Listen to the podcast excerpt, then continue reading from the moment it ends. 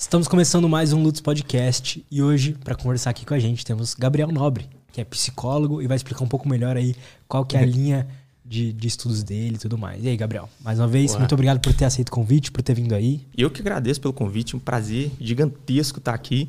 Eu já falei, né, que eu gosto de assistir os episódios do Lutz. E, pô, pra mim é muita hora estar aqui, velho. Muita hora mesmo. Pô, fico feliz que tem um psicólogo assistindo os podcasts aí. O objetivo é esse, é atingir a galera que quer conhecimento em geral.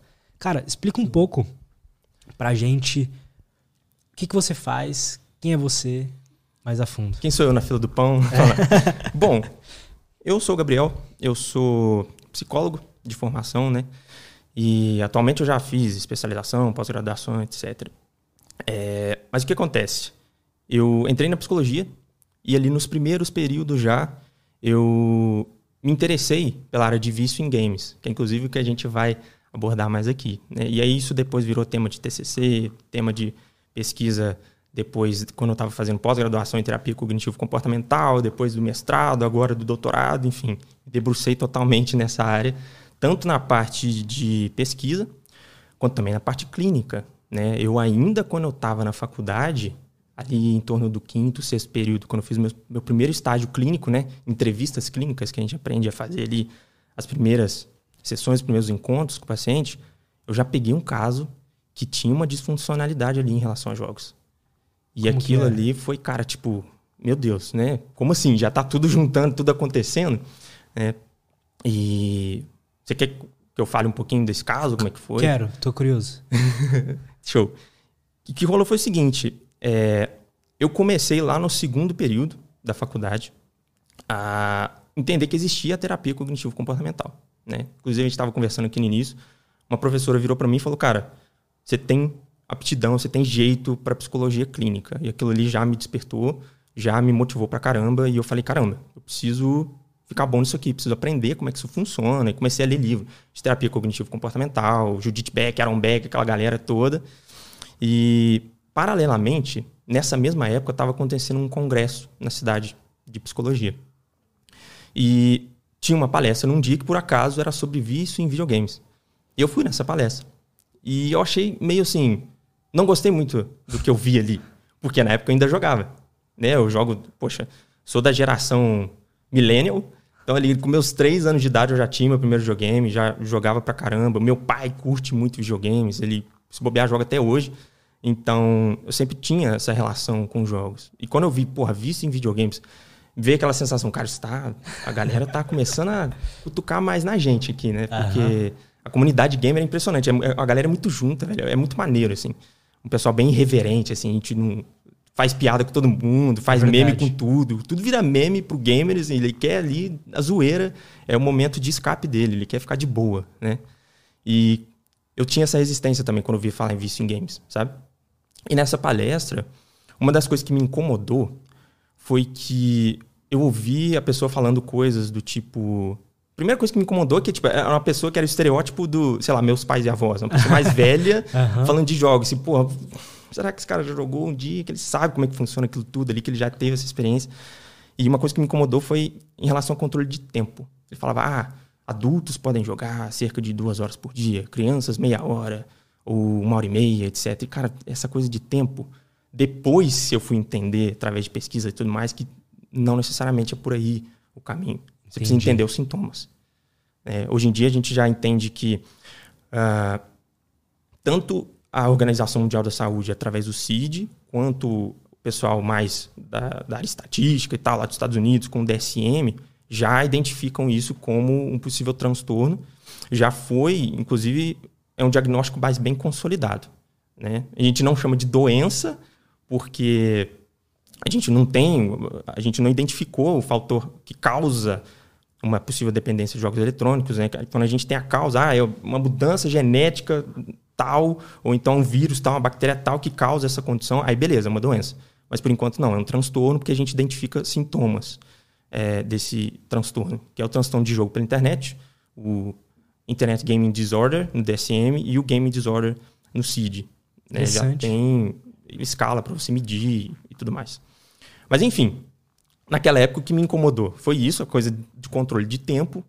E eu meio que quis começar a estudar o negócio para, cara, eu quero, eu quero ver se isso tá fazendo sentido mesmo, porque eu queria entender, na verdade, como é que eu poderia jogar de forma saudável e que isso faria bem para mim eu continuar jogando e continuar estudando uhum. e vivendo a minha vida e tudo você mais. Você já percebia que tipo você às vezes deixava de fazer algo que deveria ser feito para ficar jogando? Tinha esse tipo de coisa já, esse tipo Cara, de comportamento em você? Sim, né? Acho que todo gamer meio que percebe isso, porque as pessoas ao redor falam.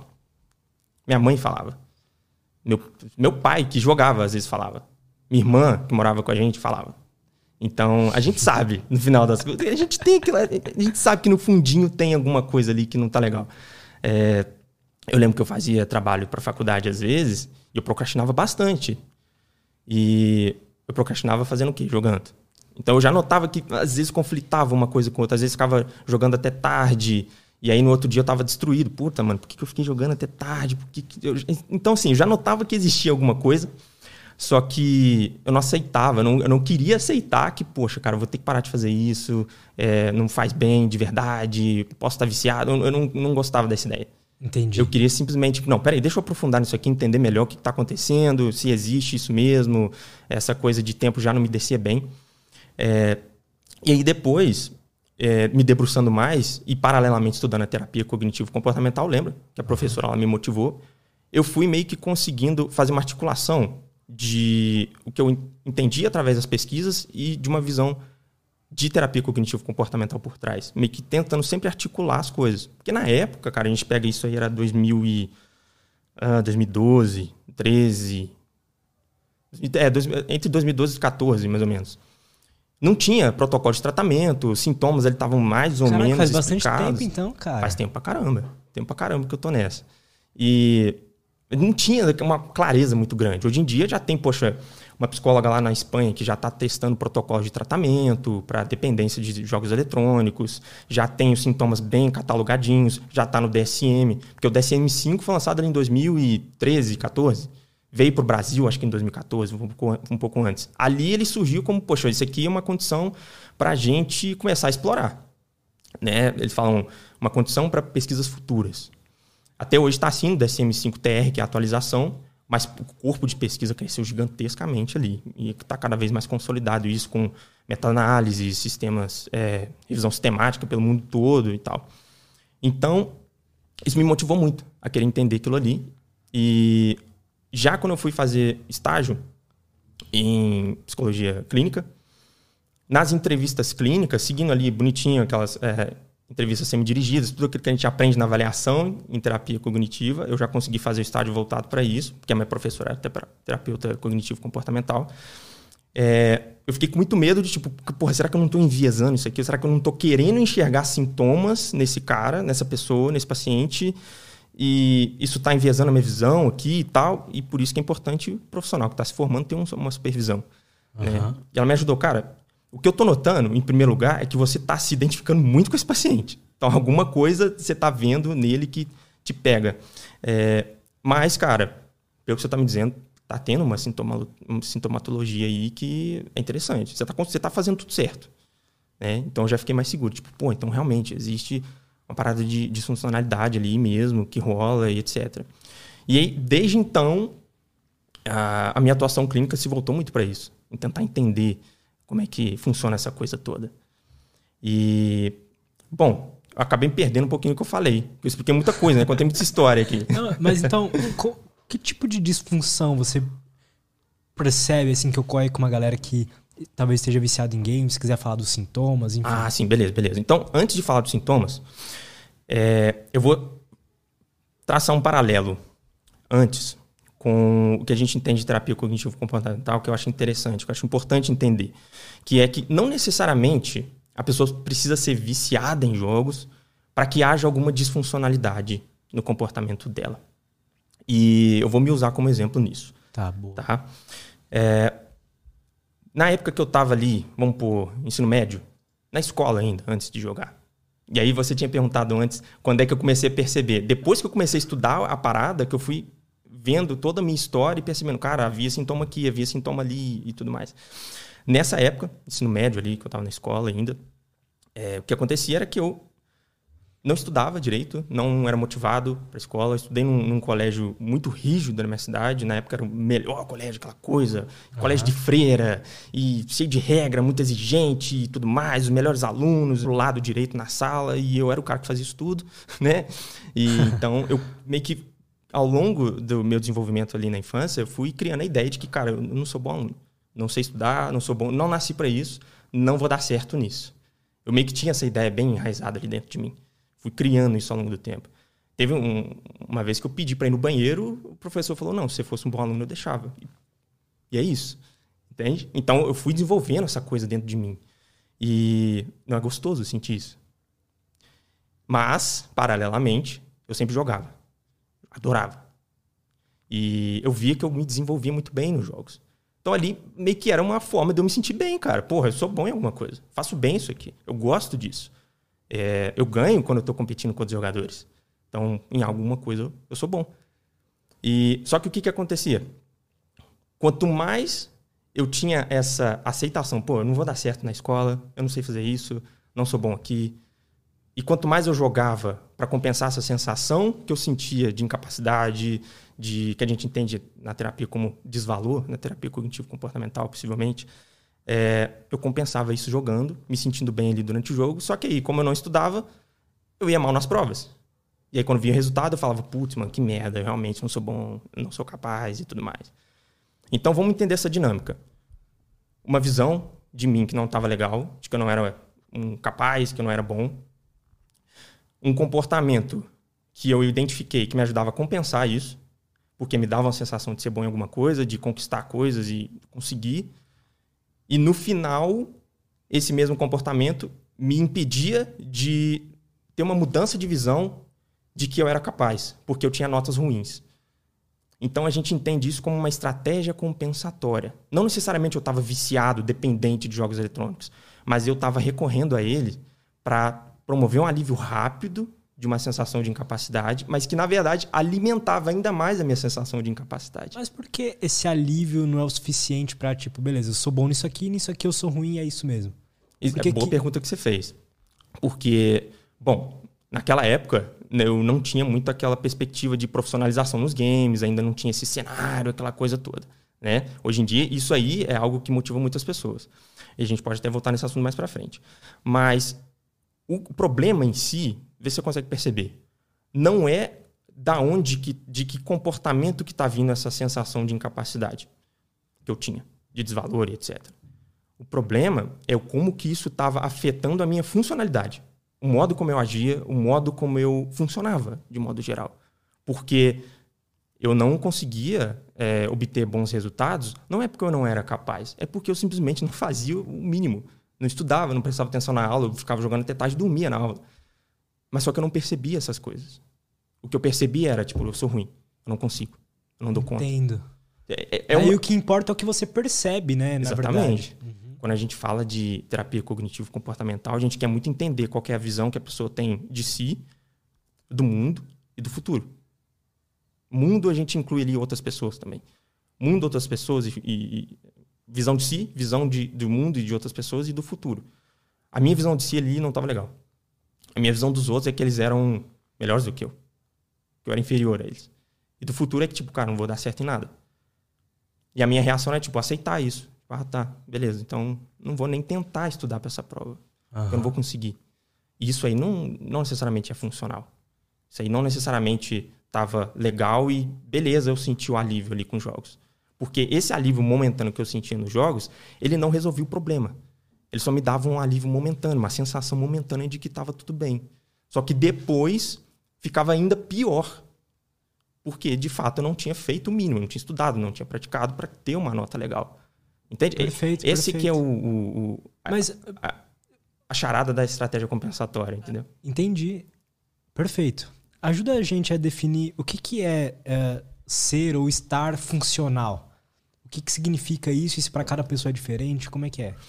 É, depende, depende muito de, de pessoa para pessoa, de condição para condição, de contexto para contexto, de ambiente para ambiente. É, é assunto mais complexo.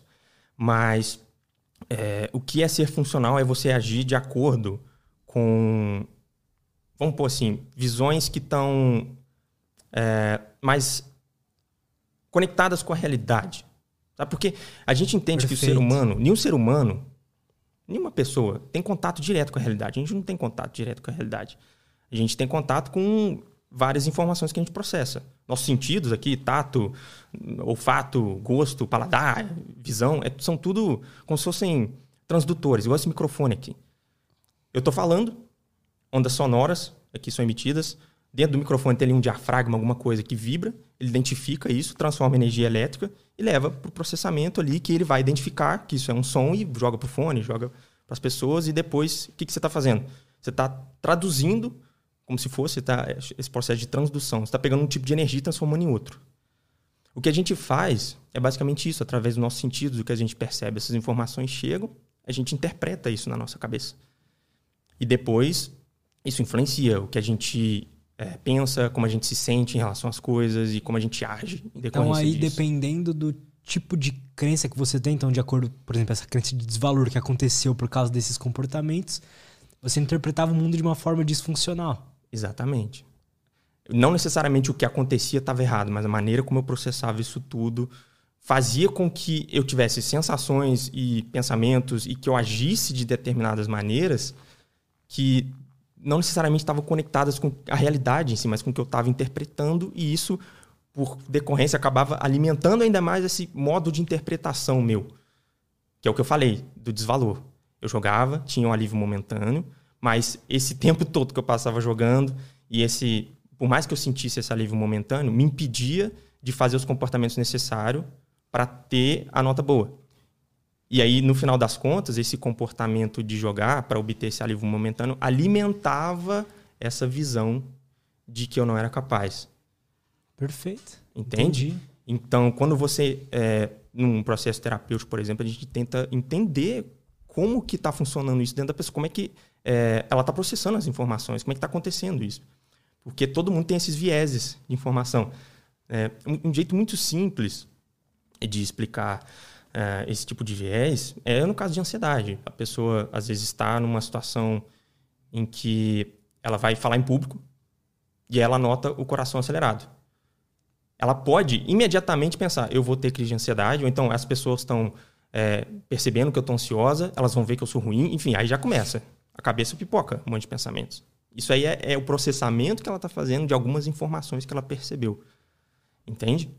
Então, a, a disfuncionalidade dentro da terapia cognitivo-comportamental, a gente entende dentro de todos esses processamentos que a pessoa está fazendo e como é que ela age em decorrência. No caso de ansiedade, o mais comum é a pessoa, a estratégia compensatória do ansioso é evitar. Então, poxa, eu tenho uma palestra amanhã, Tô ansioso, tô taquicárdico, tá difícil respirar. Será que eu consigo adiar isso? Será que eu consigo marcar para outro dia? Vou falar que eu não tô passando mal, que eu não tô bem, que eu não tô legal, vou tentar fazer outro dia, porque ela percebe que algo, não, algo de errado não está certo. E aí o que, que acontece? A pessoa fala: não, podemos desmarcar, desmarcar sim, você faz na semana que vem, vem aquele alívio. Só que aí isso sustenta ainda mais a ideia de que, poxa, eu não vou ter um desempenho bom ali. Eu não estava preparado. E na próxima vez, na próxima semana, talvez essa sensação venha mais forte. Aham. Entendeu? Interessante. Porque no final das contas você está alimentando uma visão disfuncional. Da Muito interessante isso. Entende? então, no seu caso, você não era necessariamente viciado. E a maioria das pessoas. Hum. Né? Se você pegar a prevalência, é, muitas pessoas que se encaixam ali com critério de dependência de jogos eletrônicos, através dos sintomas, que inclusive eu vou falar também, é, não necessariamente elas são viciadas. Né? Essa quantidade de pessoas é pequena. É uma porcentagem de em torno de 4% da população. Só que muitas pessoas têm algum tipo de disfuncionalidade em termos dessas estratégias compensatórias, que os jogos acabam entrando ali como uma luva, muitas vezes. Então, o que a gente vê mais são pessoas que buscam escapismo. Então, estresse do dia a dia, trabalhou pra caramba, e tal, tá cansado, estressado, busca o jogo para dar aquele, aquele alívio, aquela dopamina rápida e tal. Só que o cara tá fazendo isso à noite, tá ativando uma série de processos ali no cérebro relacionados a neurotransmissores. O cara tá no meio da é guerra, 9 horas da noite. 9 horas da noite. quando ele, ele já era para estar tá baixando o cortisol ali, começando a produzir mais melatonina, se preparando para dormir. E aí o cara, porra, tá no meio da guerra, ouvindo tiro, bomba, explosão, os caras xingando ele.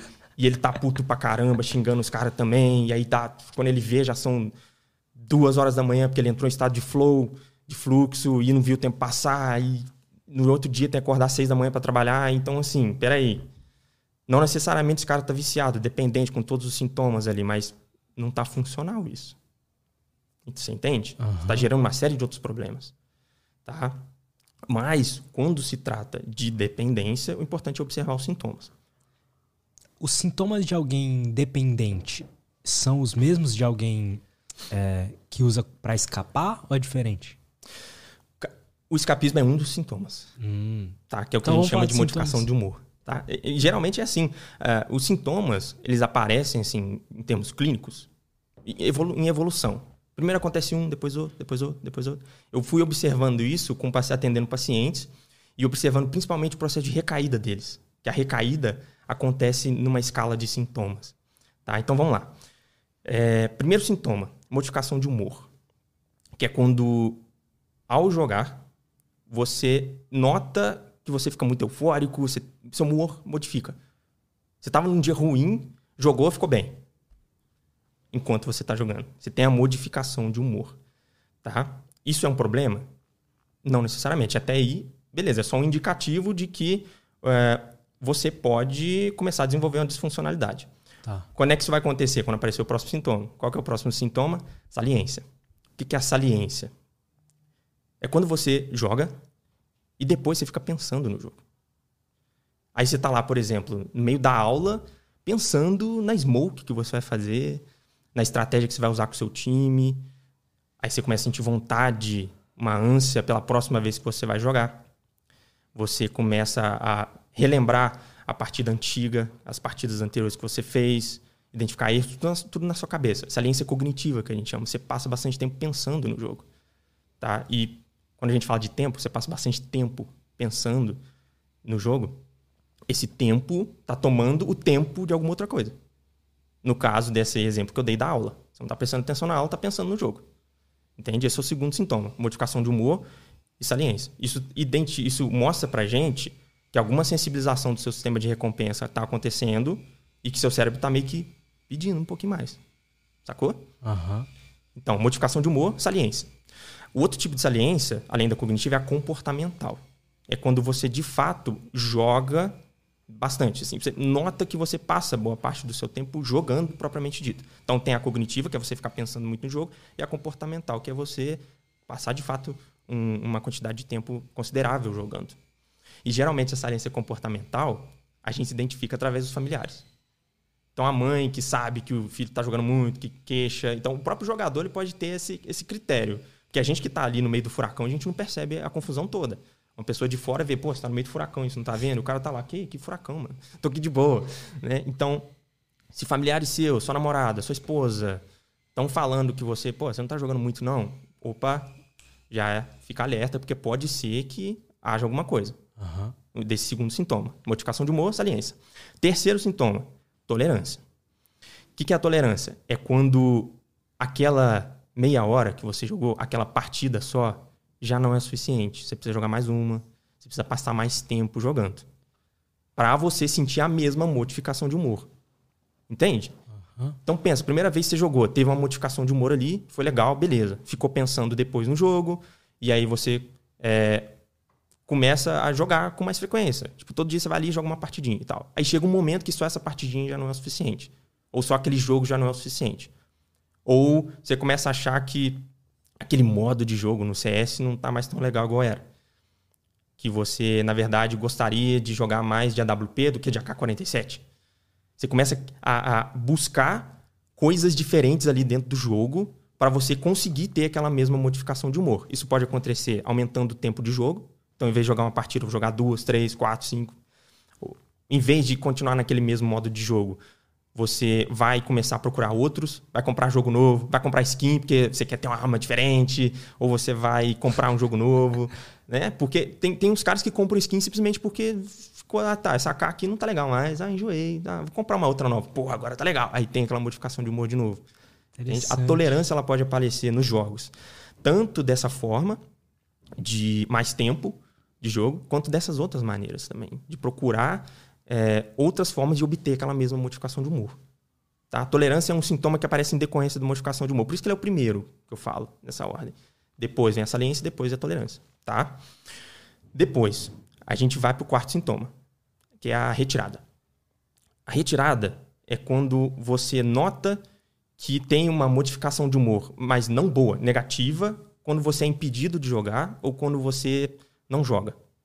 Você fica mais irritadiço, você fica com muito tédio, com dificuldade de concentrar nas coisas, você sente algo de ruim. Né? Em casos mais extremos, é, os sintomas assim mais graves que eu já vi na literatura de sintomas de retirada para caso de dependência de jogos é dor de cabeça e náusea. Não aquela náusea que a pessoa vomita e tudo mais. Não, é uma náusea de tipo. Não tá legal, sabe? Uhum. São os mais graves que podem acontecer. Mas geralmente, o que aparece mais irritabilidade. Então, um dia ali, você passou duas semanas jogando todo dia. Chega um dia você não joga. Aí sua mãe chega para você: Ah, você quer um suco? Você fala: Não, não, não, dá licença. Opa, você já tá mais irritado. Parece que algo de errado não está certo, sabe? Você sente uma sensação estranha. Acho que todo mundo que joga já passou um pouquinho por isso. Com certeza. Você fica menos paciente, seu pavio tá mais curto, é, você tá mais irritadiço, as coisas não estão legais, parece que nada tá bom. Geralmente isso aí encaixa nesses sintomas de retirada. Tá? E aí o que vem logo em seguida é o quinto sintoma, que são os conflitos. Os conflitos, basicamente, é quando o seu comportamento de jogo está gerando conflitos e Nesse sintoma específico, eu vou colocar mais como ter, é, conflitos interpessoais. Você com outras pessoas. Então, a sua mãe só não fala mais que você está jogando bastante, mas como começa a ter atrito. Tipo, cara, você, sério, sua avó está aqui na sua casa, você nem foi falar oi com ela, você prefere ficar aí jogando? Né? Ou então, poxa, você falou que precisava estudar, que precisava trabalhar, você está aí jogando agora. E aí você fica puto, né? O jogo, o game uhum. fica puto. Pô, não, eu tô aqui rapidinho. Eu tava o tempo todo estudando, só agora que eu comecei a jogar, você chegou aqui e vem falar que eu tô jogando o dia inteiro. Pô, pelo amor de Deus. E aí começa a ter esses atritos, esses conflitos interpessoais ali. Você começa a se afastar um pouco mais dos seus amigos, não sai tanto. É a pessoa que tá com esse sintoma né, de conflitos. Então, os jogos começam. Você vai vendo que os jogos começam a tomar precedência, assim, preferência é, da pessoa em relação a vários outros aspectos da vida dela. Entende? Uhum.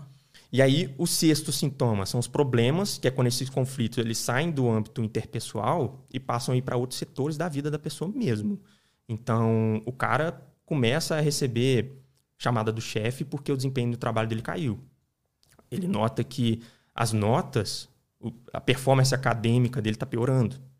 Ele já não está estudando do mesmo jeito. Os professores começam a perceber, cara, você que está acontecendo? Está tudo bem? Estou te notando meio estranho, suas notas estão caindo.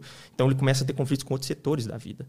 Né? Não só com, mais com o setor de, de relações interpessoais. Uhum. É isso que a gente entende como problemas. Né? Sintoma, assim, é um nome categórico, problemas.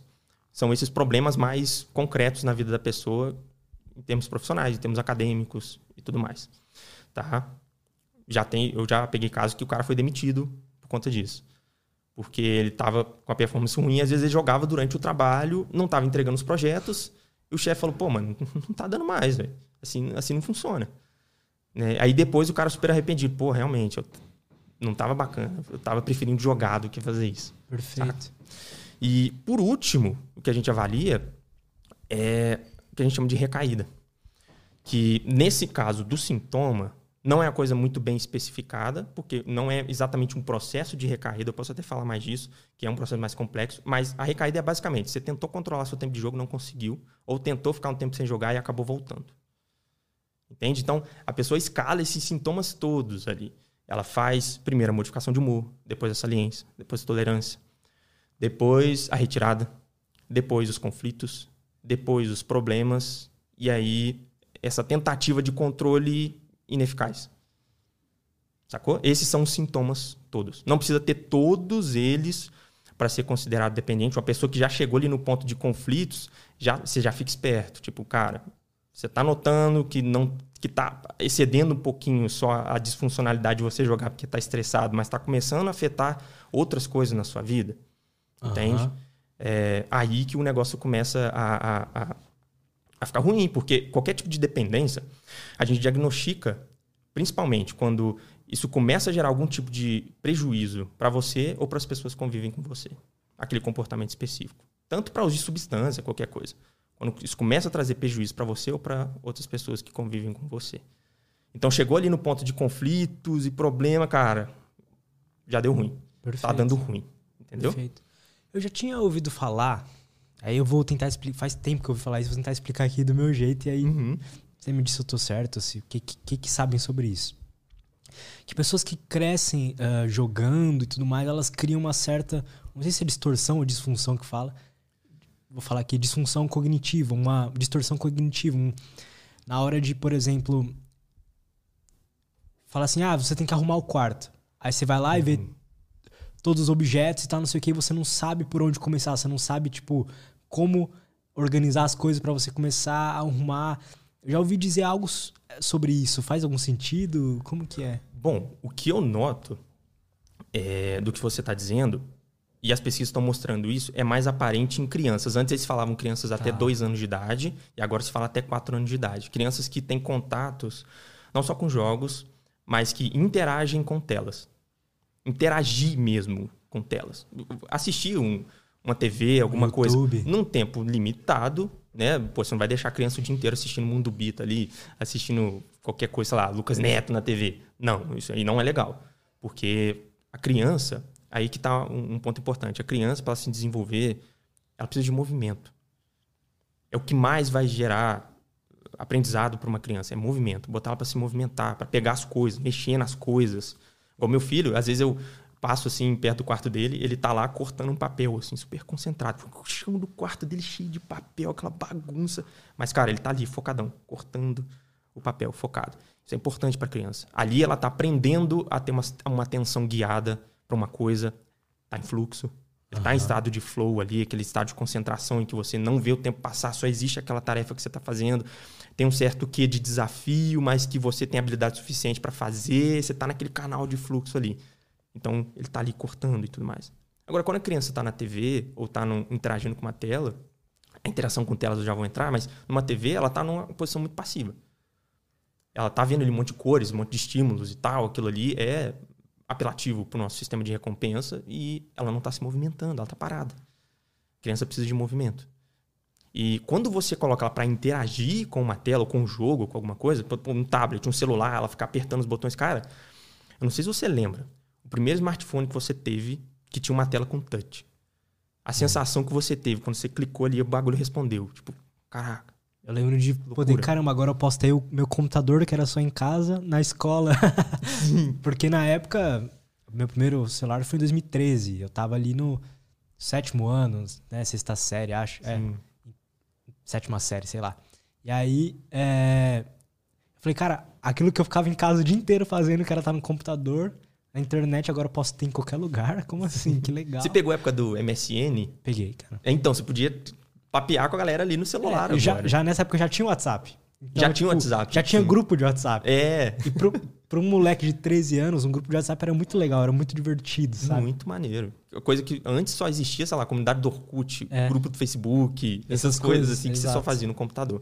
É. Mas a interação com a tela, tipo, você ter uma resposta de acordo com alguma coisa que você está fazendo ali com ela, com toque, etc., é extremamente apelativo pro nosso cérebro, cara.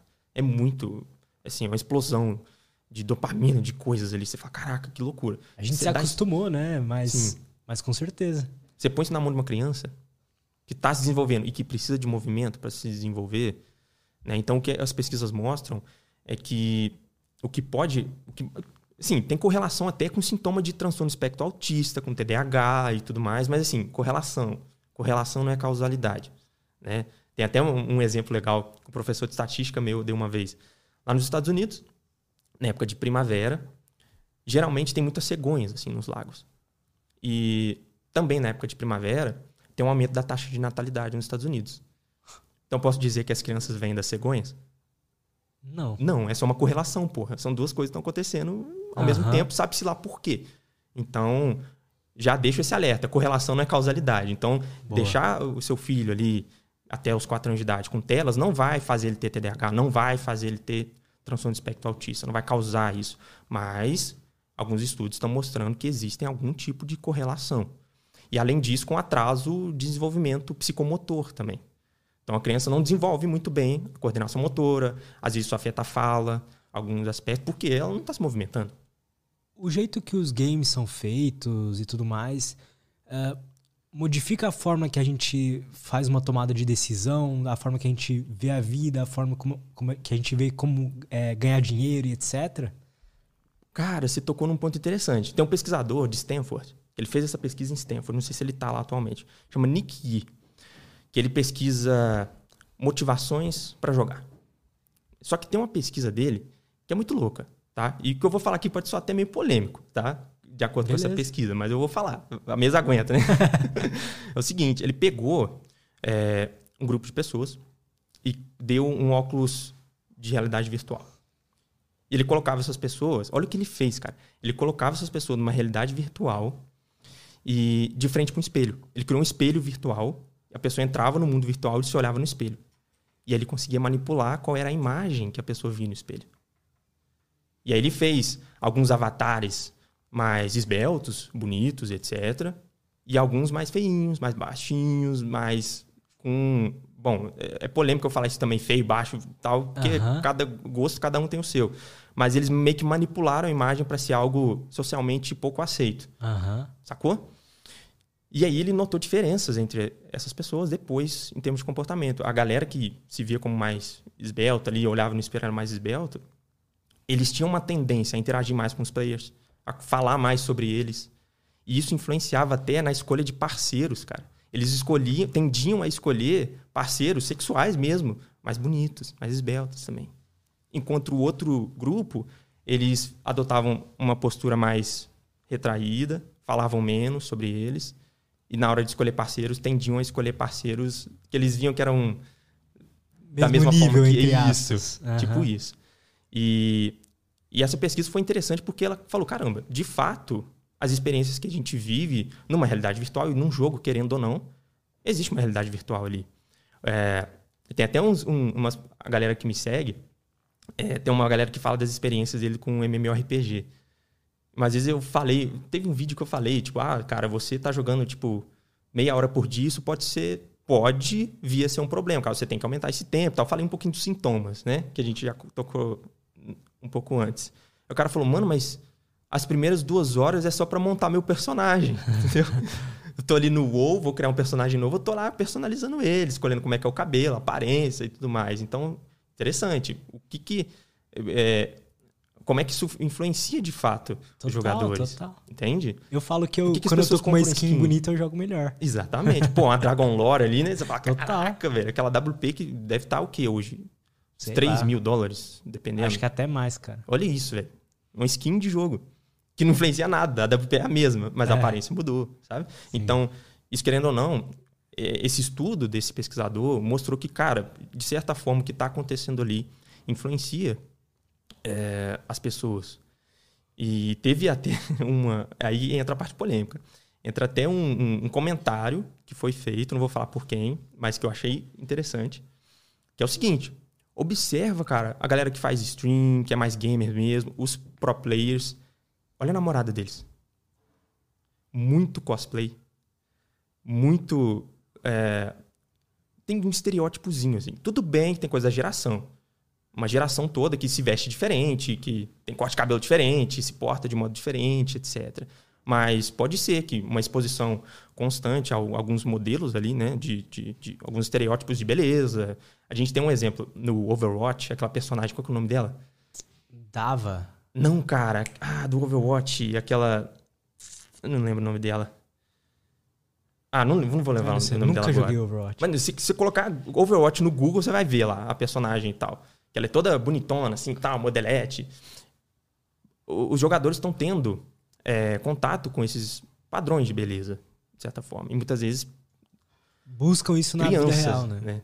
Tá. Desde criança ele já tem contato com esse padrão de beleza. E pode ser que eles estejam buscando isso na vida real. Entendeu? E isso está influenciando a escolha de parceiros no mundo é, real. Entende? Então, não necessariamente isso é ruim, não necessariamente isso é bom, mas poxa, pode ter um fenômeno interessante aí em termos de, de pesquisa, de observação científica, aquele cara que está querendo sempre entender ali onde que está a fronteira e, cara, o que, que vem adiante aqui? O que, que isso quer dizer? Né? Tem um cara curioso. Isso me desperta curiosidade, sabe? O... Você tinha comentado comigo em off que existem quatro, existem tipos diferentes de pessoas que jogam e o tipo de jogo Sim. que as pessoas uh, se interessam. Exatamente. Dá pra gente pegar essas. descobrir qual é o nosso tipo ali e utilizar isso pra. Uh, aplicar mesmo na, fora do game, usar na vida e tudo mais? Certeza. Tem como sim, tá? Bom, são pesquisas assim mais recentes, né? Não é uma coisa que tá muito estabelecida, tipo, é isso. Tanto é que tem alguns modelos diferentes, mas é algo que vem sendo pesquisado cada vez mais, principalmente pela galera que trabalha com gamificação. Então, a, o pessoal de, de, de, psicologia clínica também está querendo entender isso, porque, poxa, quando a gente pensa em intervenção clínica, você entender as motivações do seu paciente ajudam demais na hora de você traçar um plano terapêutico ali para ela, né? E a galera clínica está se interessando por isso agora e também a galera de gamificação. Por quê? Hoje em dia, praticamente todo mundo das novas gerações tem algum contato com o jogo. Então, quanto mais você entender o que motiva essa pessoa a estar tá ali, melhor você consegue pegar essas coisas que motivam essa pessoa a estar tá ali e colocar em outros setores. Educação. Eles pensam muito isso dentro de educação. É, eu estava lendo um artigo é, de pesquisadores alemães esses dias, e o artigo era sobre isso, os estilos de jogador dentro do sistema de ensino, como que a gente pode usar isso, eles propondo alternativas, né? Mas basicamente, é, para você saber o estilo de jogador, existem algumas escalas, que geralmente eu uso mais em terapia, quando eu estou com a pessoa. É, mas eu posso falar um pouquinho de cada estilo e a pessoa vai meio que se identificando, né? Vamos lá. Quatro estilos de jogador. Fiz inclusive uma live no Instagram esses dias sobre isso. O primeiro deles é o socializer. É o cara que preza muito pela interação com outros jogadores. Esse, esse é o principal, é o auge dele. Ele tá ali na, no Discord, trocando ideia com os amigos e tal. E, tipo, às vezes, foda-se o que ele tá jogando. Os que vai jogar, como vai jogar, né? Isso, não tô nem aí se eu tô ganhando a partida, se eu tô perdendo a partida, se eu tô jogando bem, se eu tô jogando mal, a maneira que eu tô com meus amigos, a gente tá trocando ideia, tô dando risada, fazendo piada. É isso que atrai ele, sabe? Ou então, ele provavelmente vai preferir um jogo que não é tão competitivo, mas que tem algum tipo de cooperação. Ele quer estar tá ali em equipe, fazendo coisas junto com outros jogadores, entende? Uhum. Esse é o, o socializer. Esse cara, ele é mais. Como é que eu vou dizer? É mais fácil você tirar isso dos jogos. Porque você consegue promover esses reforços sociais fora do jogo. E, de certa forma, é fácil substituir. Agora, um probleminha que a gente tem aí é quando, pensa comigo, uma pessoa que tem ansiedade ou fobia social, mas é um, um socializer. Ele joga porque ele se sente muito bem com a interação que ele tem com outros jogadores ali para você fazer essa transição de pegar ele ali do jogo e para ambientes sociais na vida, vai exigir um processo de sensibilização, de exposições, de enfrentamentos, porque ele tem ansiedade social. Ele sente muita ansiedade em contextos sociais. Uhum. Né? Inclusive, isso já foi um estereótipo é, mais antigo, lá no início das pesquisas, de o vício em jogos, na verdade, acontecer por causa de ansiedade social, mas isso aí já caiu por terra, é só uma das possíveis combinações que existem, mas imagina a situação. O cara é um socializer, ele preza muito por isso, tá jogando por causa disso, só que o que impede ele é conseguir fazer isso no mundo real. Porque uhum. a carga ansiosa é muito grande e ele está compensando ali dentro do jogo. Aí entra também até como uma estratégia compensatória dele Total. também, como a gente estava falando lá no início. Tá? Então, o socializer geralmente é mais tranquilo de tirar dos jogos. E até mesmo tendo esse quadro de ansiedade social, na terapia cognitivo-comportamental existem alguns protocolos de tratamento já bem, bem estruturados para isso e com resultados legais, saca? Em alguns casos, um, um auxílio psiquiátrico também para entrar com algum tipo de medicamento estratégico em, em algumas situações, pode ser bacana, tá? Mas aí vamos para outro tipo. Eu falei do socializer, depois vem os uh, explorers. Os explorers são os caras que eles gostam de explorar o jogo mesmo, assim. Gostam de vagar pelo jogo, jogo de mundo aberto, por exemplo. Ele gosta de explorar ali o jogo, conhecer as regiões, conhecer o, os mapas diferentes, entender um pouco da lore do jogo, da história do jogo. Então, no World of Warcraft, por exemplo, que é um dos maiores exemplos de MMORPG, o cara que é Explorer, ele ia gostar de explorar todos os mapas, conhecer ali tudo, é, de entender um pouco da história do jogo por trás e ir fazendo as quests para construir essa história ali junto dentro do jogo, interagindo. Isso atrai muito ele. E ele gosta, o Explorer, ele gosta muito de ter tarefas, objetivos específicos. Então as missões pegam muito ele. Porque, imagina, um, um, uma missão no World of Warcraft, ele fala, pô, na vila tal que o Explorer já conhece, porque ele conhece a história do jogo. Na vila tal tá acontecendo um ataque do, das criaturas tais, etc. A gente precisa que você vá lá e elimine esse inimigo e pegue um item tal meu que caiu por lá e serve para eu fazer uma magia que vai proteger a gente deles. E ele assim, caraca, que foda, deixa foi lá. Ele vai animadão para explorar a parada e fazer essa tarefa e voltar, é, cumprindo o objetivo dele. Entendeu? Esse é o, é o Explorer, ele tem essa característica.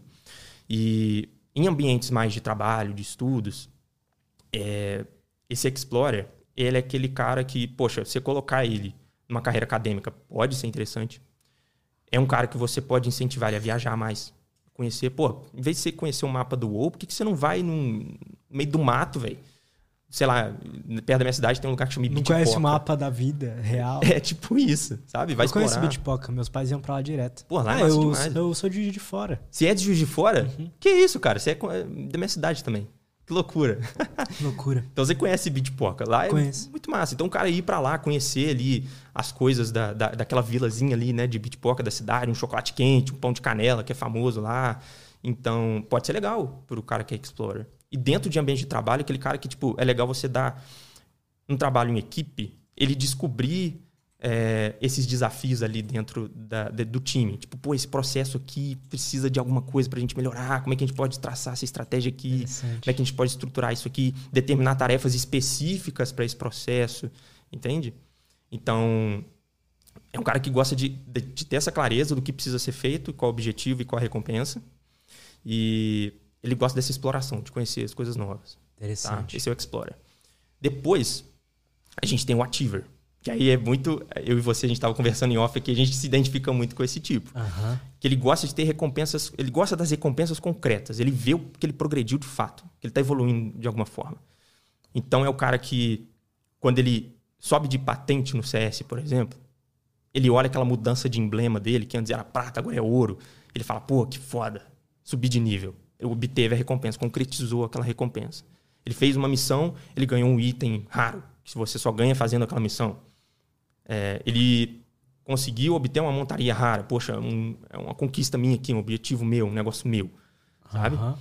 É, esse cara ele pode conseguir esses, esses, essas conquistas de outras formas também. Né? Um exemplo que eu até dei para você foi quando eu tocava guitarra e eu descobri o metrônomo. E eu descobri que, poxa, eu tô aqui em, sei lá, tocando essa frase, esse lick aqui de blues em 100 BPM. Será que eu consegui em 110? Vamos uhum. tentar. E aí eu conseguia. Caraca, eu consegui. Tô em 110 agora. Eu upei. Entendeu? Subi de nível. E aí você vai eh, progredindo ali, encontra uma forma de progredir e ver que você está tendo progresso, é eu que pego o Ativer. Né? Outra coisa que me motivou muito, quando a minha professora virou e falou, Gabriel, você tem jeito para ser psicólogo clínico. Opa, interessante. Vou então satisfazer essa expectativa que ela criou de mim aqui, eu posso ser bom nesse negócio, vamos começar a estudar, vamos espelhar nela, comecei a pegar materiais e tal. Simplesmente porque alguém falou, cara, você pode ser bom nisso. Sacou? É um. Quase uma. Acho que não é a melhor palavra, mas vou falar aqui. Uma obsessão por melhorar ali, né? Alguma habilidade, alguma skill, uma habilidade mecânica, um Exato. conhecimento mesmo. Isso. Exatamente, de, de, ver progresso. É, é, é esse que é o negócio. Ver progresso. Ver que alguma coisa subiu do 1 para o 2, do 2 para o 3. Que alguma coisa está evoluindo. Esse é o ativo. Ele gosta de. E não simplesmente sentir isso, mas ver isso.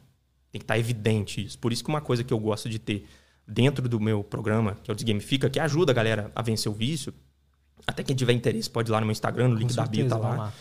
É, é uma planilha que eu montei, uma planilha, porra, tem algoritmo por trás, que eu programei que ela vai mostrando gráfico em termos de sintomas.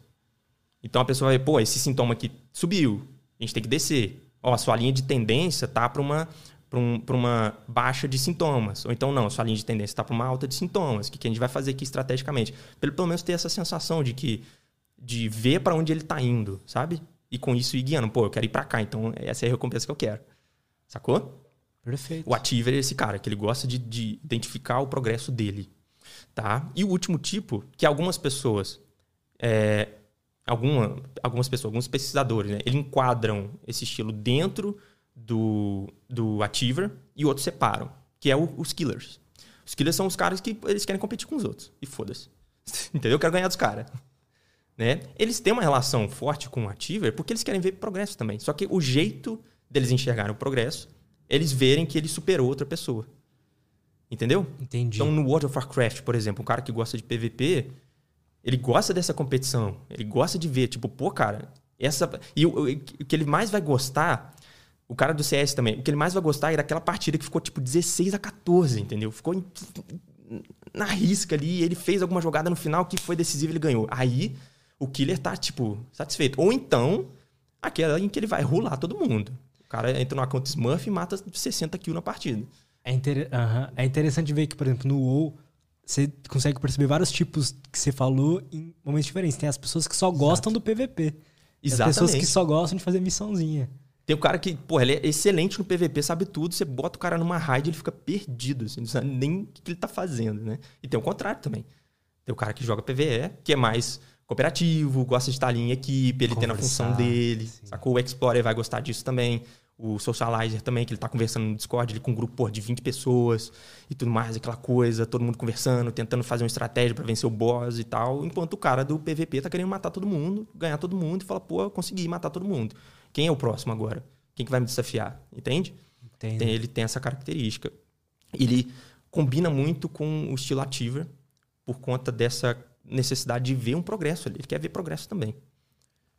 Eu acho que eu sou mais killer, então. Você é mais o killer, né? Você gosta de pegar ali um... Porque eu não, eu não me motivo pelas badges, pelo nível na GC, por exemplo, ou pela, uhum. pela evolução da patente. Eu me motivo por, só por estar tá melhor na habilidade. Tipo assim, se eu entro num DM e mato... E, e tô indo muito bem, a, meu reflexo tá rápido, tô conseguindo matar todo mundo. É isso que me deixa feliz, entendeu? Se eu entro numa partida e eu consigo ficar 30 barra 4, é isso que me motiva, não necessariamente evoluir na patente. Faz Entendi. sentido? Faz total sentido. Essa, inclusive, pode ser considerada uma diferença do killer pro ativo. O ativo ele quer ver a recompensa dele, ele quer ver a recompensa concreta. O killer não. Ele se satisfaz sentindo que ele conseguiu superar alguma coisa, que Sim. tá bom. Entendeu? É um pouco mais subjetivo a, a visão dele. Perfeito, é exatamente Interessante. isso. Então você é mais do killer, né? acho que sim. Você falando, eu fui tendo essa ideia. E Bacana. Para para cada tipo desse, para cada tipo de jogador, né? Eu imagino que existam como posso dizer, se a vida fosse um jogo, jeitos Sim. diferentes de jogar esse jogo da vida, né? Então, se você Sim. é um killer, por exemplo, você vai jogar esse jogo da vida de uma forma. Vai ser melhor você jogar esse jogo da vida de uma forma diferente das outras pessoas. Como é que você enxerga isso? Exato. Eu gosto muito dessa visão de tentar colocar coisas de jogos na vida, assim, ver a vida como um jogo. Né? Porque, querendo ou não, a vida tem regras também, né? Você não escolhe onde você nasce. Você nasce ali, você tem que se virar. Né? Você pode jogar PVP ou PVE na vida, você pode cooperar ou não. Entende? Mas, assim, para cada estilo, vamos pegar um pouquinho dos estilos então. Hum, como a gente pode motivar eles mais na vida. Né? Vou pegar o killer primeiro, que se é killer, você deve estar Boa. assim. Ah, Quero saber. o killer, cara, tem que ter um cuidado com ele. Quando ele tá em grupo. Por quê? Uma coisa que vai motivar muito ele, ele vê que ele tá melhor que as pessoas do grupo, competir. E não necessariamente ele tá fazendo isso porque ele é babaca, porque ele quer diminuir os outros, porque ele quer sacanear os outros. Mas simplesmente porque esse é o jeito dele ver progresso. Isso é perigoso para mim, porque eu paro quando eu já tô melhor que todo mundo, entre aspas. E, e tem essa também. Tipo, ah, tô bem aqui, foda-se. Tô, tô, tô, quando eu jogava, boa. por exemplo, no Discord e tal, quando eu tava melhor que todos os meus amigos do Discord, eu, eu, eu é, ficava de boa, ah, já tô melhor que todo mundo aqui. Ah, Aí nas partidas eu ia bem, a gente perdia, mas eu ia bem e falava, ah, tudo bem, eu fui bem. Joguei aqui e matei todo mundo. E não tem aquela coisa, tipo, não, mas peraí, como é que a gente pode traçar uma estratégia Exato. pro time Sim. melhor? Porque, porra, o Neymar não ganha o jogo sozinho, né? Total. É. O Ronaldinho Gaúcho também não ganha o jogo sozinho, a bola tem que chegar nele. Então, é, precisa de, de, ter uma atenção. O cara que é um líder de grupo, por exemplo, e que tá numa relação ali de jogos, por exemplo, é interessante ele entender quais são os estilos de jogador ali dentro. E quando você traz para a vida, o killer, por exemplo, é, essa coisa de competitividade, ela é interessante ser alimentada de alguma forma, sabe? Através de uma arte marcial, através de algum outro esporte que envolva desempenho físico, Né? O cara fazer, pô, natação, futebol. Os coletivos geralmente são mais interessantes, né? Mas com aquela ressalva. Você pode, pô, aquele cara ali bate falta melhor que eu, eu quero bater falta bem. para não criar conflito, porque isso pode ferir os outros estilos de jogador. Às vezes, pô, o seu Chalais, ele tá ali querendo cooperar e tudo mais, e você querendo ser bom. Aham. Entendeu? Então, não necessariamente você está preocupado com como você pode ajudar ele a ter uma melhor performance, como ele pode te ajudar a ter uma melhor performance. Muitas vezes você quer fazer no CS a smoke, a bang, a molotov, matar o cara, plantar a bomba e segurar o bomb sozinho. Você quer ganhar. Mas, pô, uma bang dessa o seu salário pode fazer pra você, cara. Entendeu? Aham. Pode facilitar um kill pra você. Então, no caso do Killer, é mais isso de tentar canalizar essa competitividade- competitividade para algum outro setor, né? E, cara, sempre ter essa, essa sacada que é boa. Você sempre tem um espelho, assim, al- algo, alguém que você quer ser bom ou melhor que ou igual a. Né? Igual eu, por exemplo, lendo ali um livro, Judith Beck, Aaron Beck, Terapia Cognitivo Comportamental. Pô, o cara que escreveu esse livro é foda, velho. Esse cara manja muito o que ele faz. Eu, pô, quero ser bom igual a ele. Entendeu? E aí começar a assistir vídeos dele, é, palestras dele, entrevistas dele, entender o funcionamento dele, ver coisas que ele faz, habilidades que ele tem e tudo mais. E aí você pode canalizar isso para qualquer setor da sua vida. Você quer melhorar na academia, vai ver vídeo, sei lá, Paulo Musi, os caras lá explicando tudo e tudo mais. Você quer melhorar um pouco em psicologia, vai ver uns caras que te motivam nesse setor também. Tem o Wesley, que já fez podcast aqui, que manda muito neurociência, é um cara absurdo. Vai se motivando pela galera que você vê, pô, Muito esse cara é bom. interessante isso. Entende? Eu, pessoalmente, ó, eu vou falar de mim e abrindo meu coração aqui. Eu tenho. É estranho até sentir isso, é uma coisa que eu percebi faz mais ou menos um mês isso. Eu tô tentando melhorar. Que é, por exemplo, hoje eu me porto na internet como um expert em YouTube, por exemplo. Sim. E eu realmente sei que eu sei muito sobre YouTube.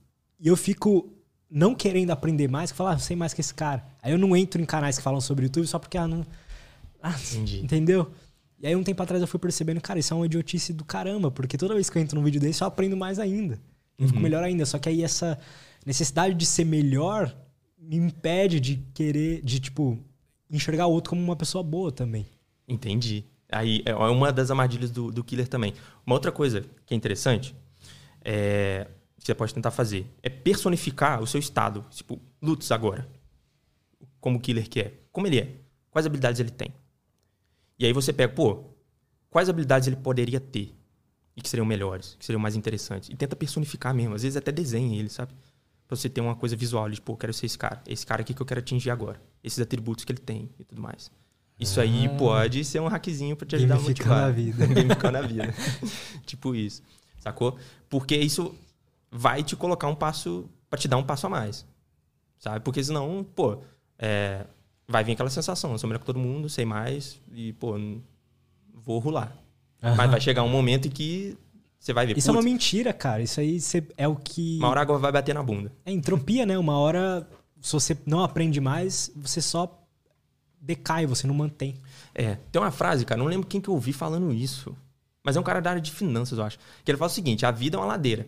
Ou você tá subindo ou você tá descendo. Não tem meio termo, não, cara. É, não tem. É, exato. Não existe essa coisa de estabilidade e tal. Não, ou você tá, ou você tá subindo ou você tá descendo.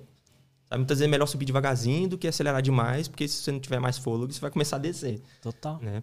Então, aí pode ser umas dicas pro, pro killer, tá? Boa. O achiever é aquele cara que ele se daria bem tendo as recompensas concretas, né? Igual eu falei. Então, ele, por exemplo, programar. Eu vou colocar isso no caso do, cara que está tentando vencer o vício. A gente pode programar recompensas. Então, depois de 60 dias sem jogar, 30 dias sem jogar, você vai ganhar um embleminha. Que eu te dei aqui como seu terapeuta. Pô, você tá 30 dias sem jogar, você ganhou esse emblema. Né? E você tem direito a se dar uma recompensa que não seja, tipo, comprar um jogo, jogar um pouquinho, né? Seja algo do tipo, pô, vou. Lembra aqueles sintomas? Problemas e conflitos? É, problemas que remetem mais à vida acadêmica, vida profissional, conflitos mais interpessoais. Vou fazer uma- um churrasco com a minha esposa e minha família. Sabe? Isso vai ser recompensador de alguma forma. Vou Sim. promover ali um happy hour com o pessoal da empresa. Sabe? E- mas tendo essa recompensa, essa visualização, sabe? Na área acadêmica, vou fazer uma certificação nova para ter o certificado ali e colar na parede e ver que você conquistou aquilo, sabe?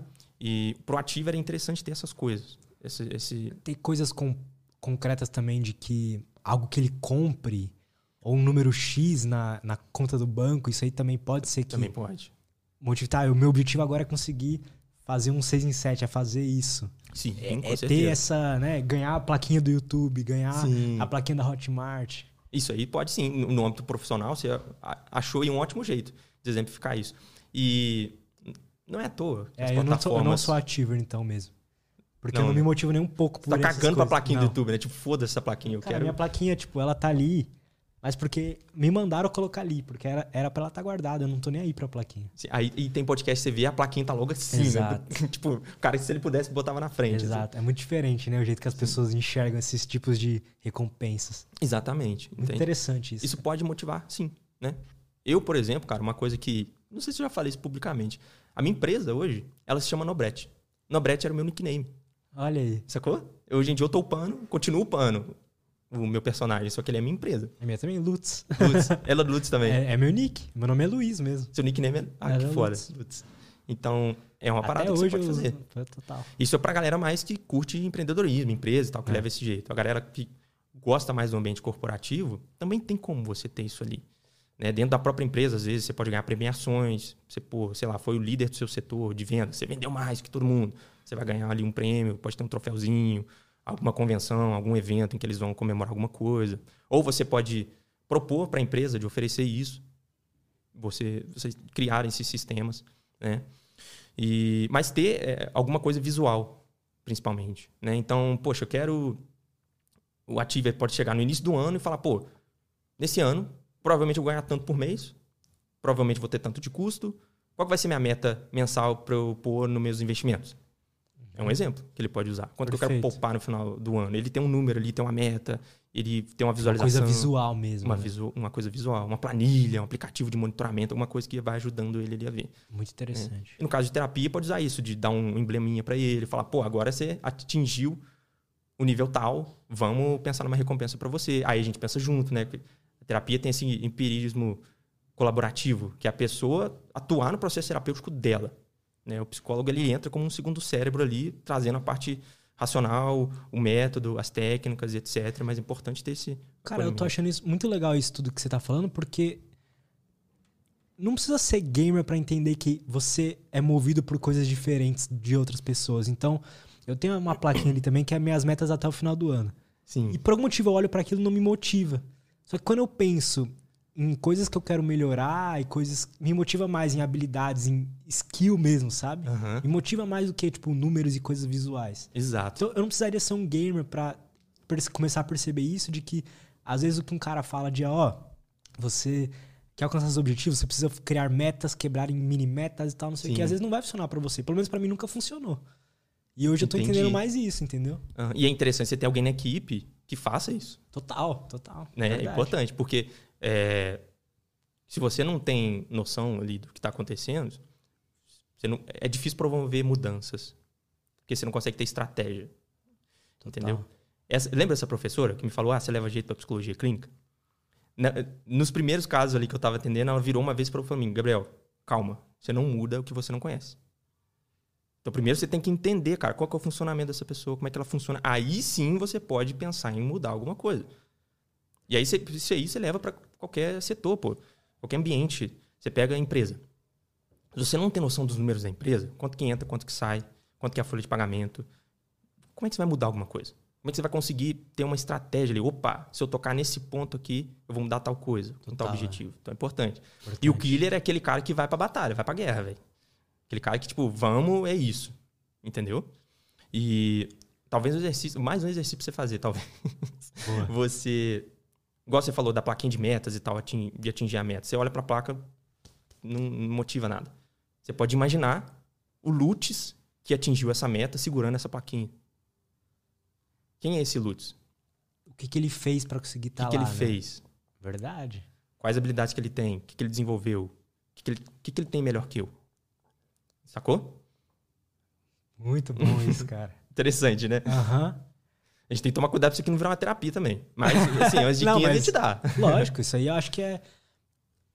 A gente vai falar do Explorer do, do Socializer, mas eu acho que isso serve pra, até para quem não é gamer, sabe? Só Sim. e começar a entender mais ou menos que tipo de pessoa. vo- O que te motiva mesmo, sabe? A gente sabe que é a motivação, tá ligada ao neurotransmissor da dopamina e tal, mas Sim. o que, que motiva cada tipo de pessoa? Por que, que isso acontece? Exatamente, cara. Você encontrar é, no ambiente terapêutico quais são os drives da pessoa é importante, cara.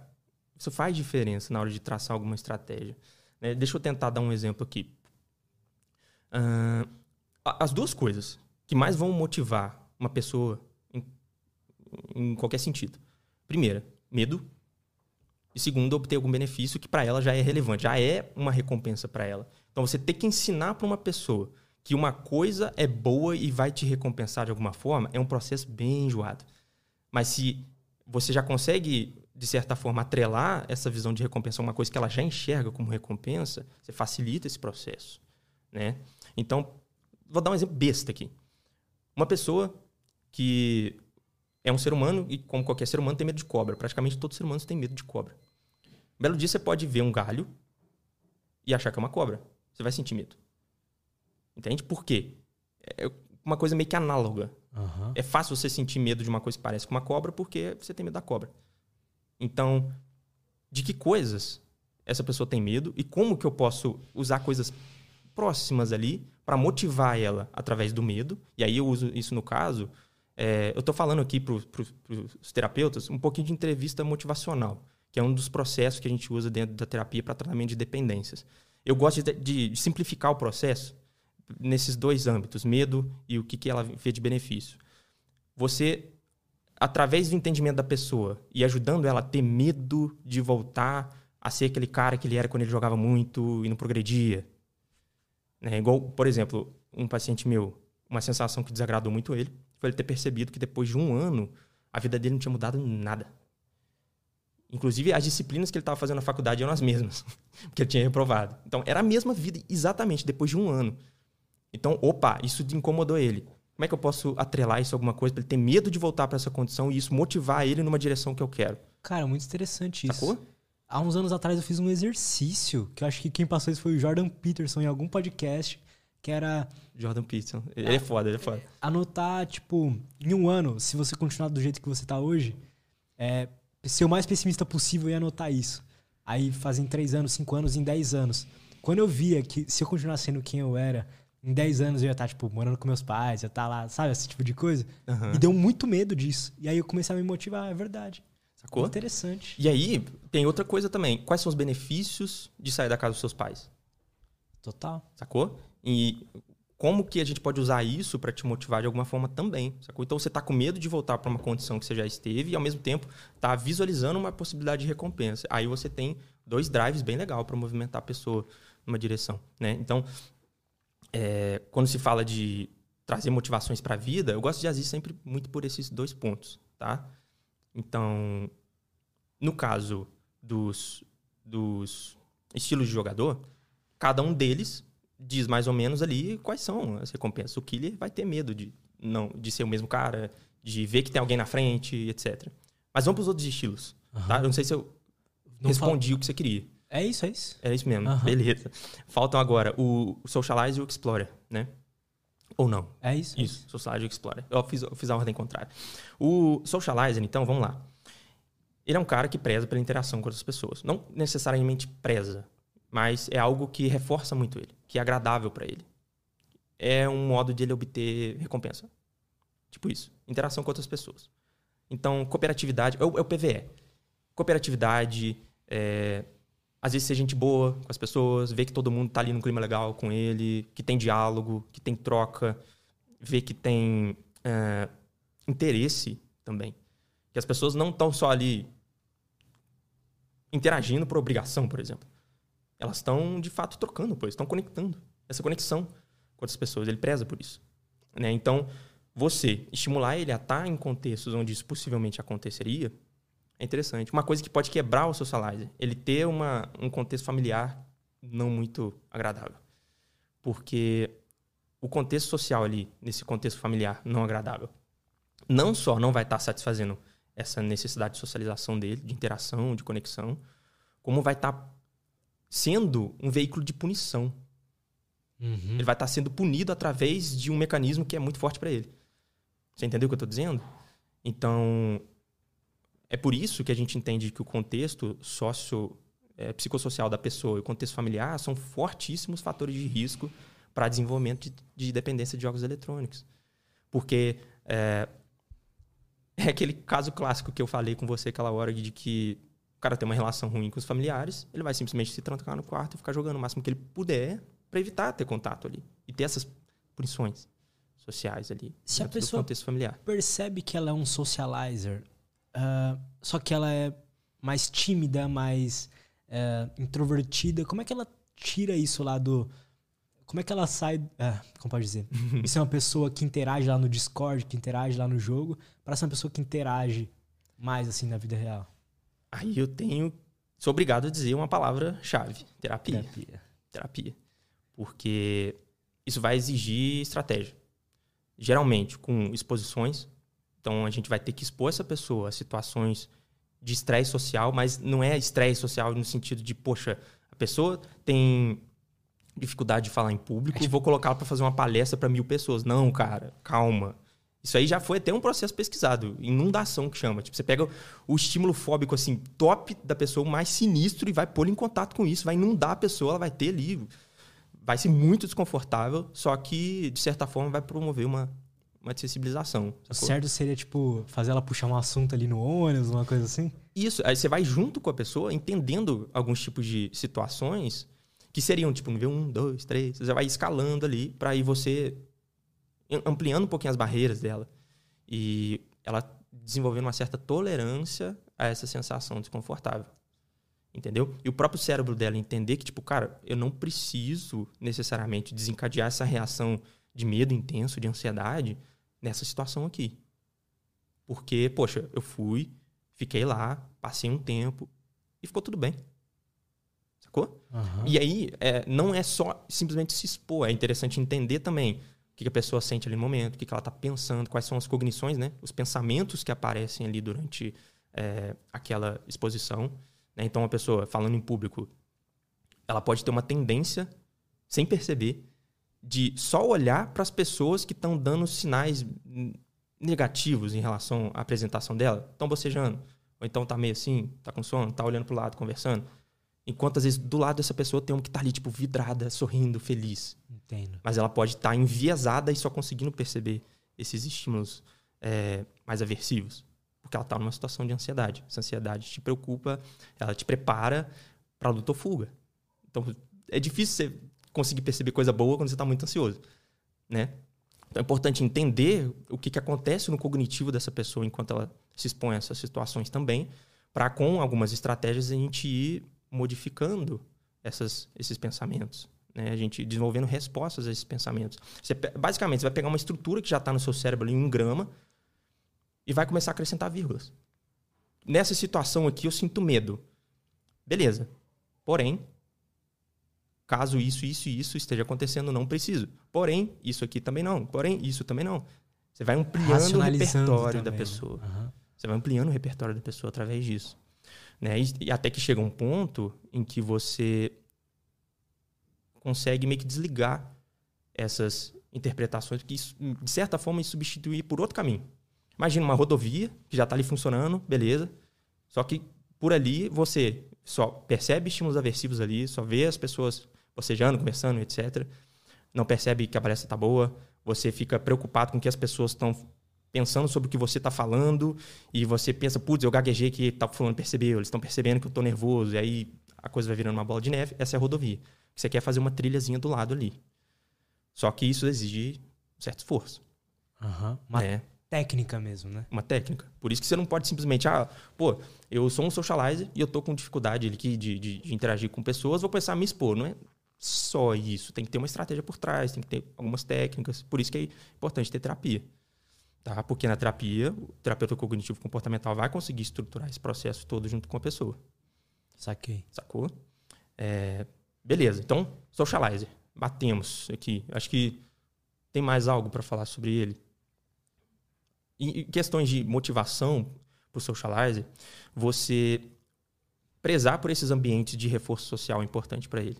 tá? onde ele consiga interagir. E outra, habilidades sociais também. É importante fazer treinos ali. Caso ele é, não esteja 100% seguro em termos de habilidade social, é importante treinar essas habilidades para que ele consiga se sentir cada vez mais desenvolto nesses ambientes e obter cada vez mais esses reforçamentos para ele.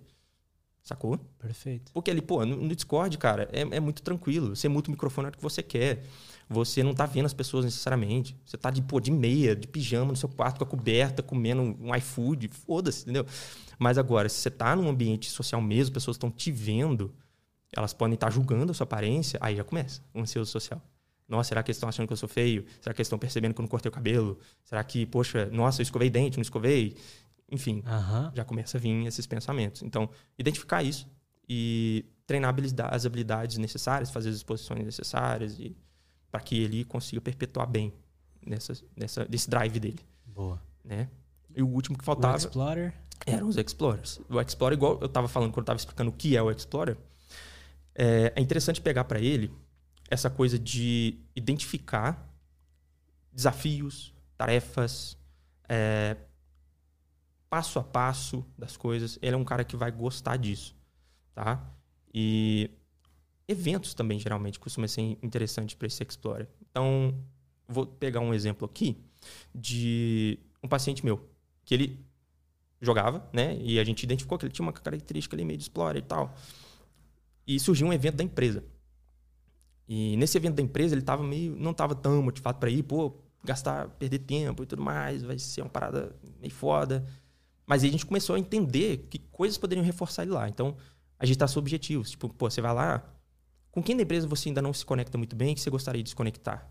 Não no sentido interesseiro da coisa, mas no sentido de, pô, pode ser legal conversar com aquela pessoa. Como é que vai ser isso? Quais vão ser seus objetivos?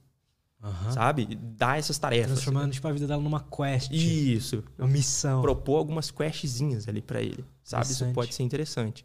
É, às vezes ele tá com um projeto também de começar a fazer academia e aí vai ter essa viagem. Tipo, pô, mas será que tem academia no, no, no local onde você vai ficar, no hotel e tudo mais? O que, que você vai fazer lá? Vamos montar um treino aqui para você fazer? Sacou? Não eu montar o treino, mas tipo, vamos conversar com o seu personal. Às vezes ele tem um personal, tem alguém especializado para isso. E, pô, vamos montar um treinozinho lá, vamos fazer para você fazer nessa academia. Então você vai ter um objetivo para fazer quando você estiver lá. Sabe? Uhum. E ele tem um pouquinho dessas coisas de conseguir encontrar coisas novas também, ambientes novos, locais novos. Então, pode ser que ele explore um pouquinho o hotel, conheça as áreas, as vistas, tirar umas, umas fotos, algumas coisas assim. O Explorer, geralmente, ele vai mais para esse âmbito, assim, de querer conhecer coisas novas. Perfeito. Entende? Perfeito. Cara, e eu acho que a gente fechou os quatro, né? Fechamos, é isso. Ficou muito foda, que cara. foda. Gostei, gostei. é, dito tudo isso, dá pra gente ter uma relação saudável com o jogo. Então, por exemplo, eu sinto falta, para ser sincero, eu sinto falta do CS porque é uma. É diferente de. Ah, do que eu substituir que é o jiu-jitsu, por exemplo. Uhum. Porque é um, primeiramente, a outra habilidade que eu quero desenvolver lá no jogo. Diferente do jiu-jitsu, é, uma, é como se fosse. Tipo, chutar uma falta é uma coisa é, e driblar uma, é uma outra coisa, sabe? Sim, sim dá para ter uma relação saudável com games ou quase sempre vai ser uma, uma fuga de responsabilidade e tudo mais, ou um vício?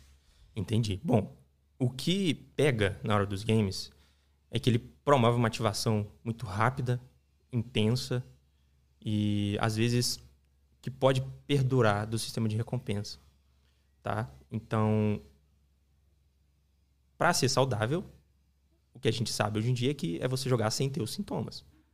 Sacou? Hum. Só que a modificação de humor, que é aquele primeiro sintoma que eu falei lá no início, é muito provável que Mas exista. sempre vai acontecer. Sacou? Então, beleza.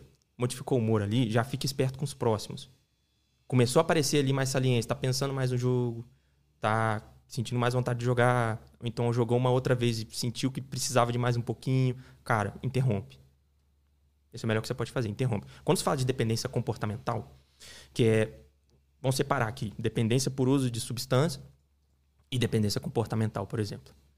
Quando você separa as duas, existem muitas semelhanças em termos de as regiões do cérebro que estão sendo afetadas aí, etc.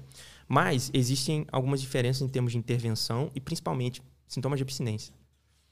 É, a pessoa, quando ela tem uma dependência comportamental, ela faz a cessação, ela fica abstinente, ela se abstém daquele computador, daquele comportamento, ela geralmente vai ter sintomas de abstinência menos intensos do que a pessoa que é por uso de substância. Uma pessoa com abstinência de cocaína, cara, dependendo do grau que ela atingiu, é triste. A pessoa ela tem assim, dor física mesmo, ela pode ter uma série de sintomas, vômitos, ela pode ter alucinação, cara. Porque tem o fator de uma substância que agia ali no cérebro, modificando várias coisas e que agora não tem mais, seu cérebro está pedindo por ela. No caso do comportamento, ele está mais restrito a, um, a, alguma coisa que você faz que ativa o seu sistema de recompensa. Então, o que mais vai acontecer? Irritabilidade, tédio, etc. E geralmente, você ficando ali em termos de duas semanas, você já sente melhora naqueles sintomas, tanto de tolerância quanto de saliência. Sacou? Então, a recomendação que eu faço é essa: não ter sintomas notou que tem algum sintoma, interrompe. Porque aí, depois de algum tempo, você vai meio que se ajustando, sabe? Com mais facilidade que se fosse uma substância. Na substância, talvez seja mais interessante você ir diminuindo aos pouquinhos. Então, pô, fumava dois cigarros por dia. Começa a fumar um e meio, um cigarro, vai diminuindo aos poucos. Vai fazendo um desmame, né? Cara, Basicamente é isso. Muito interessante isso. É uma coisa que eu já percebi em mim mesmo. Eu até falo pro, pros meus amigos, tipo, cara, na minha adolescência, já experimentei todas as drogas possíveis e nunca me viciei em nenhuma. Já fumei, consegui parar de fumar fácil. Mas uhum. jogo, cara, me vicia de uma forma que essas coisas não não fazem, sabe? Tipo, Sim. eu fico muito mais viciado nesse tipo de coisa do que em substância. Uhum. E tem aquele fator também de as visões prévias que você tem a respeito de uma substância e de um jogo. Então, o cara vai lá, ele usa cocaína sabendo que ele está fazendo muito errado, que aquilo não é legal, que pode fazer mal e tudo mais, a chance dele interpretar aquele evento todo como algo aversivo é maior. É porque Nossa, total, a cocaína cara. promove uma estimulação muito grande do seu cérebro. Se você já tá com uma ansiedade ali antes, putz, mano, eu vou mesmo fazer isso. Será que Verdade. isso vai me fazer mal? Será que eu vou ficar viciado? Pode ser que você use e tenha uma crise de pânico, por exemplo. Sacou? Porque você vai notar efeitos. Vai acelerar seu coração, cara. Vai mudar sua respiração algumas regiões aqui, se você cheirar, vai ficar dormente a parada. Você vai ficar assim, meu Deus, está acontecendo. É, algumas pessoas até engasgam, né? Que tem aquele estímulo da língua que muda. Uhum.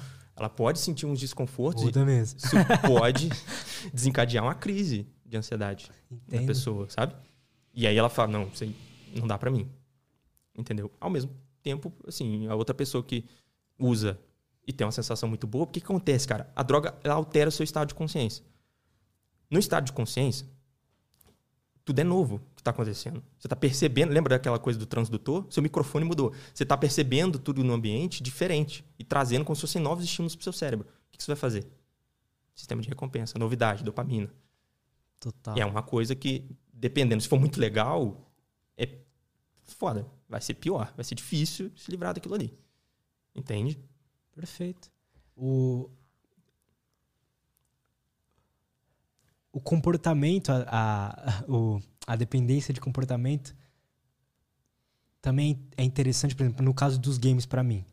Uhum. Por causa dos games eu aprendi a falar inglês. Então tá. E eu, por muito, Cara, muitas muita coisas. gente me fala isso. Eu aprendi inglês por causa do, dos jogos e tal. Muitas... Quando eu tava fazendo Total. mestrado, velho, o meu co-orientador, ele, eu fazendo uma pesquisa sobre dependência de jogos eletrônicos, falando, pô, mas jogo me ensinou a falar inglês. Aí você começa a atrelar, tipo, eu joguei, aprendi algo que foi muito útil na minha vida. Uhum que foi, eu acredito que foi por causa disso que eu fiz meus canais no YouTube darem certo e tudo mais. E aí você cria essa, essa conexão também, né? De que, Sim. pô, joguei e trouxe muitas coisas boas pra minha vida. Exato. E uma coisa que aconteceu nesse aprendizado de inglês, por exemplo, não é que o jogo te ensinou a falar inglês. É que o jogo te deu uma motivação que você precisava para querer aprender inglês. Total. Você entendeu?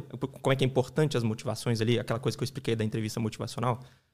Porque os jogos, eles, eles eles vão te motivar para muitas coisas, né? Assim, o, o, toda a estrutura do jogo, de reforçamentos ali dentro, etc., a coisa dos níveis, um nível depois o outro, é feita para te colocar em estado de fluxo, para você ter essa ativação do sistema de recompensa, ter recompensas, ter que voltar lá para obter recompensas, ou senão você vai ser punido. Então, tem todos os esquemas ali que te mantém jogando repetitivamente. Né? E se é, você evoluir ali dentro, te motiva a aprender inglês, por exemplo, porra, que massa. Sacou? Você aprender, você vai aprender inglês talvez até mais rápido. Porque você precisa entender o que está escrito ali para ser bom naquele jogo, basicamente. Uhum. Né? Só que, beleza, é um benefício que você obteve é, e que foi bom para você, te ajudou no seu canal do YouTube e tudo mais. Mas um contrabalanço que a gente precisa fazer é se durante essa época houve algum outro malefício. Pô, você tava aprendendo inglês pra caralho, mas na escola se ferrando. É, eu não terminei a escola, por exemplo. Aí o cara já logo joga o cúmulo assim, né? Enfim, não tô falando que tô... tá errado tá certo você terminar a escola ou não. Mas lembra, conflitos não, com certeza. interpessoais, problemas na sua vida. Isso ter parado a escola não necessariamente foi um problema para você. Mas é exatamente aquilo que você tinha falado. profissionalmente. É, mas é exatamente aquilo que a gente tinha falado. Você, naquela época, por exemplo, fiquei uns dois anos ali depois que a escola acabou, tipo, me sentindo um merda, porque, porra, tava todo mundo entrando na faculdade, eu nem podia porque eu não tinha o diploma, entendeu? Olha só. Então, mesmo que beleza, hoje em dia eu vejo isso como, foda-se, o diploma, naquela época foi algo muito ruim que eu tive que trabalhar para uhum. resolver, entendeu? Sim, e aí provavelmente essa fase de trabalho seu foi uma fase meio difícil, assim. Porque você tava com essa ideia ativada, tipo, pô, mano, eu não terminei a escola, que merda. Pô, isso pode ter gerado um, uma ansiedade, um desconforto para você. Total. E aí teve que trabalhar, pode ter sido uma fase de estresse também, que te, pô, você teve que se mobilizar bastante ali, às vezes era um trabalho que você não gostava. E aí vem aquilo tudo de novo. Tudo é foda nessas situações, porque tudo remete àquilo. Porra, mano, era só ter estudado. Porra, mano, era só ter feito a parada. Porra, mano, era só não sei o quê. Só que cara, você se reinventou de qualquer forma, entendeu?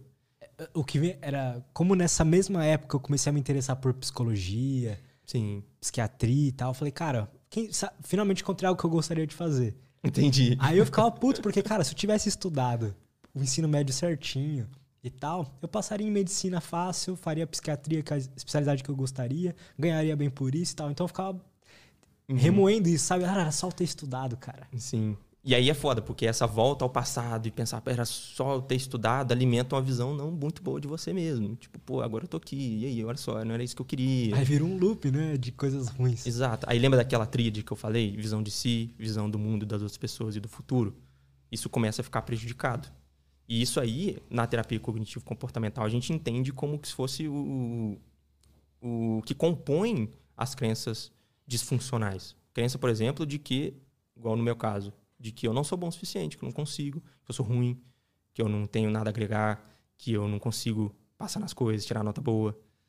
E aí eu tinha uma visão de mim não muito agradável, de que eu era essa pessoa, as outras pessoas, elas não eram problemáticas igual a mim, elas tinham algo que eu não tinha, elas eram normais e eu era aberração. Uhum. E o futuro é tipo, mano, meu futuro vai ser uma catástrofe, velho, vai dar tudo errado. Entende? Então, quando essa tríade está prejudicada, você começa a, a gente entende que você está com uma crença disfuncional ativada. E aí o seu viés interpretativo, a, a, como você absorve as situações da sua vida, ficam afetados por isso. Uma pergunta que eu tenho para você. Essas essas crenças, eu tenho a impressão que meio que elas não vão embora, né? Elas não. meio que andam com você o tempo inteiro, só que a diferença é que você aprende a lidar. É isso?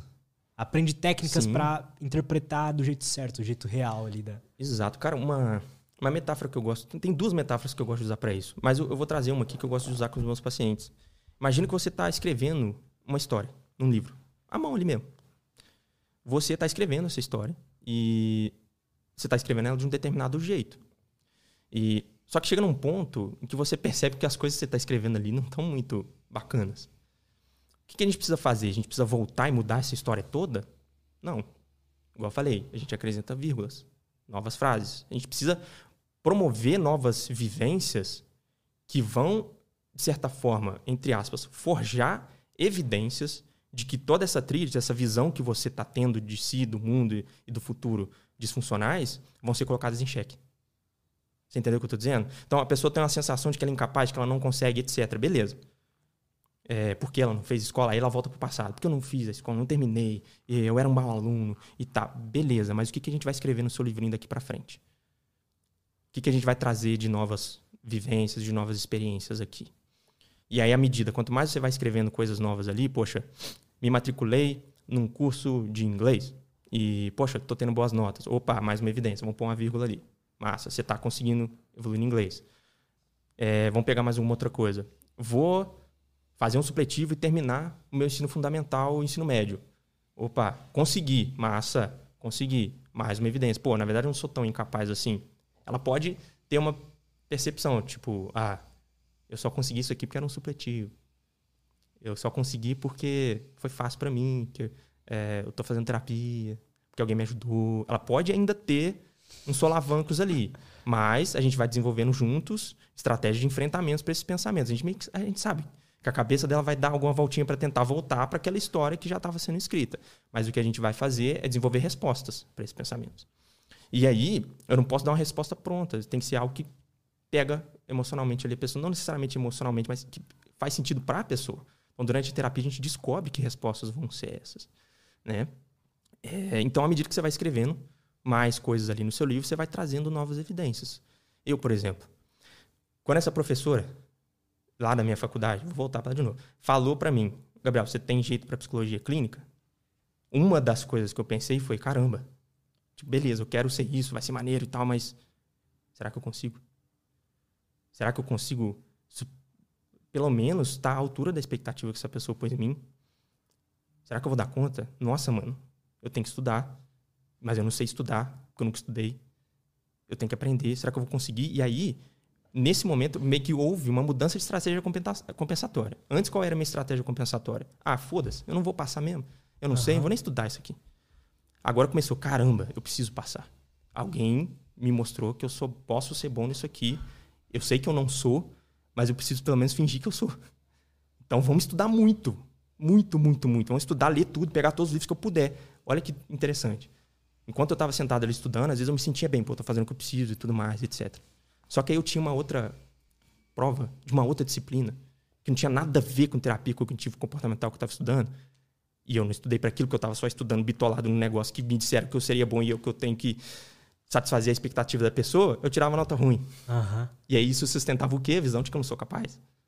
Entende? Então, é uma. Eu tô abrindo aqui uhum. minha, meu psicológico publicamente. Mas é uma coisa que eu tenho que conviver mesmo, sabe? E que eu já entendi. Uma coisa que me ajuda muito, cara. Carreira acadêmica.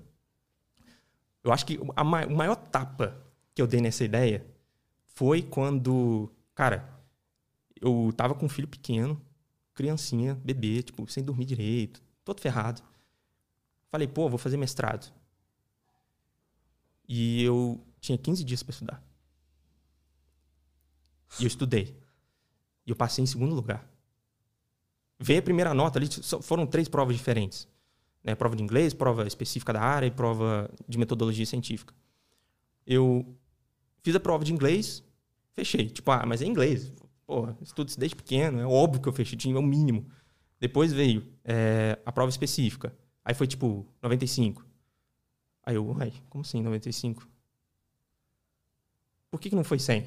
Entende? Já vem aquela, por que, que não foi 100? Mas, pô, beleza, 95 acho que eu nunca tirava essas notas, não, tá legal, massa. Aí vem metodologia também, 90 e tantos. Sei que no final da ação deu 93 e pouco lá. É, e aquilo foi. Eu, na hora que eu peguei a nota, eu falei, caraca. Eu, eu chorei, foi super emotivo para mim. É, e uma coisa que aconteceu foi que minha mãe, cara, me deu parabéns por uma nota que eu tinha recebido. E quando que isso tinha acontecido? Nunca, porque na faculdade eu me sentia na obrigação. Então eu nem mostrava, ela nem sabia que eu estava estudando. isso, né? Interessante. Tá ligado? Mas só que quando chegou o mestrado, eu falei, pô, mãe, eu consegui. Ela me deu parabéns por uma nota que eu tirei. Isso nunca tinha acontecido. Olha o tapa que eu dei na crença. Verdade. Você entende? Você acha que esse tapa, ele, ele é, tira um pouco da força da crença, tipo, que tá tão ali intrínseca em você?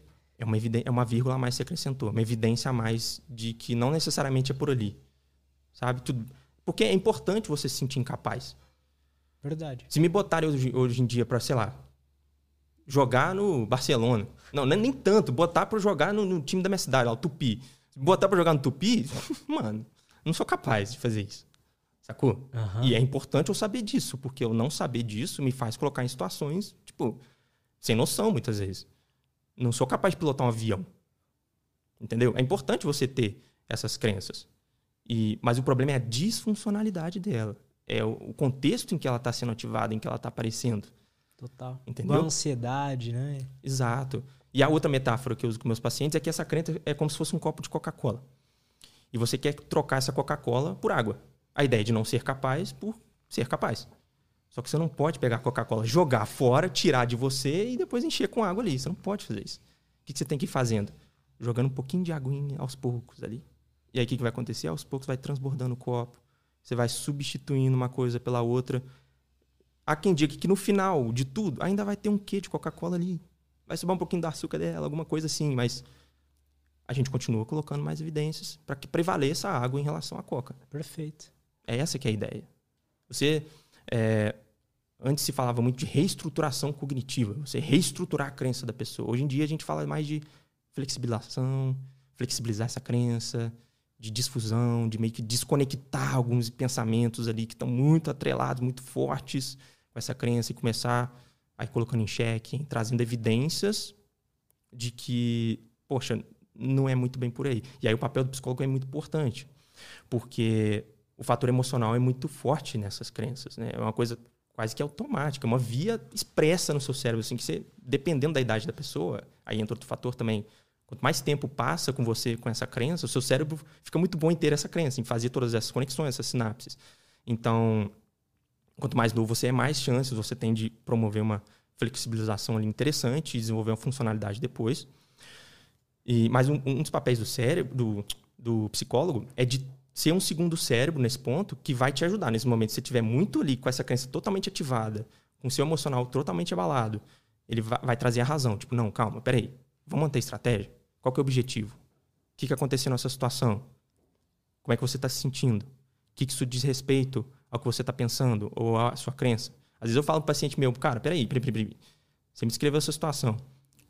Tem Coca-Cola aí, velho? Aí a reação dele é essa, ele, porra, mano, tem. tem. Aí ele já começa, a gente já começa a trabalhar ali para ir vendo essas interpretações. Então, o psicólogo ele tem esse papel de ser o, um pré-frontal da pessoa ali Total. durante um tempo, até que você consiga ensinar para essa pessoa a meio que perceber essas coisas com certa facilidade e meio que ir se guiando de acordo com isso. Entende?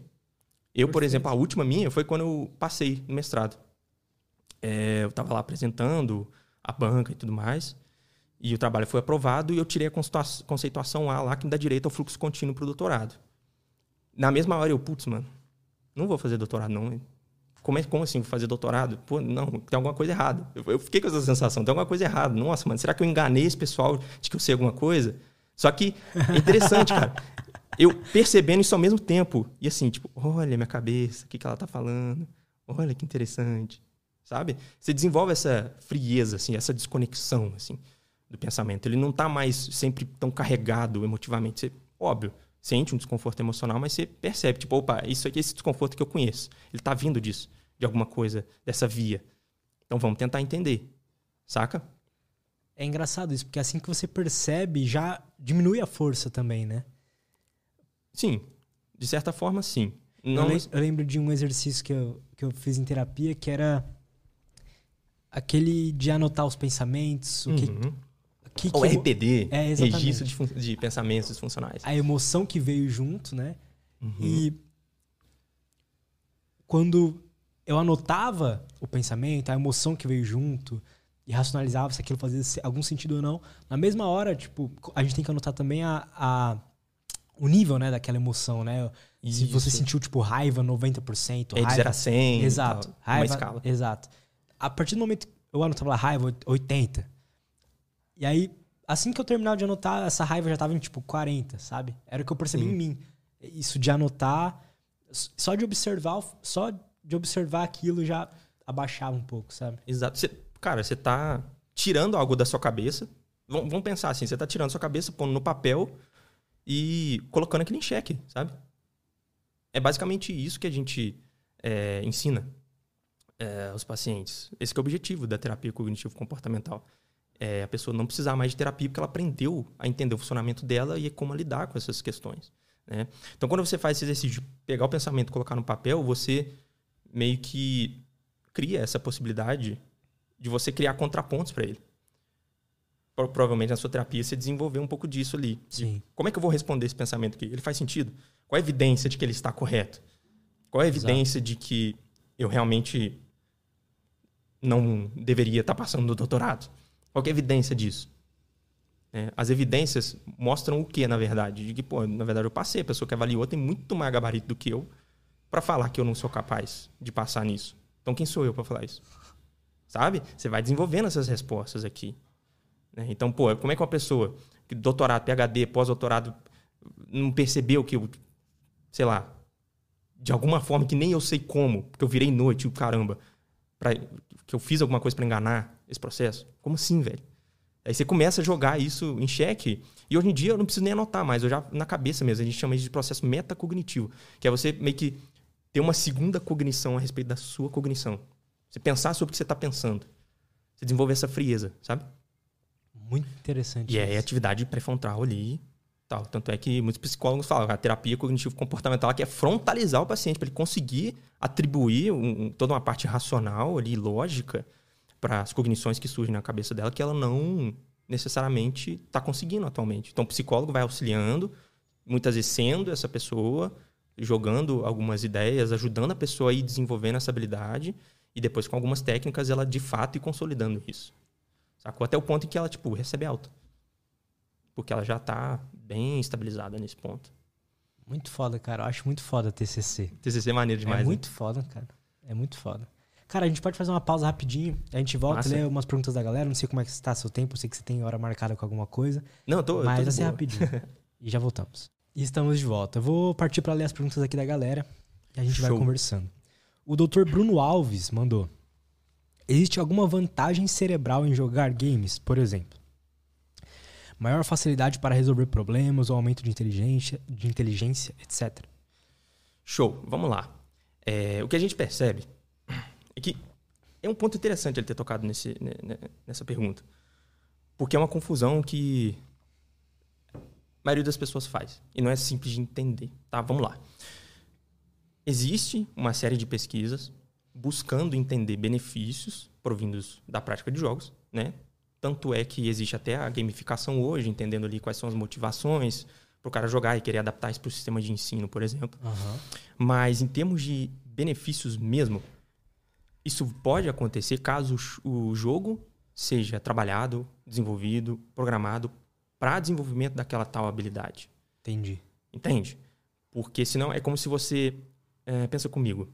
Você está aprendendo a resolver um problema de equação de segundo grau, ao mesmo tempo que você está na aula de inglês, escutando um amigo do seu lado falando sobre geografia e com um fone de ouvido tocando Iron Maiden. Você pode aprender a fazer essa equação de segundo grau? Pode.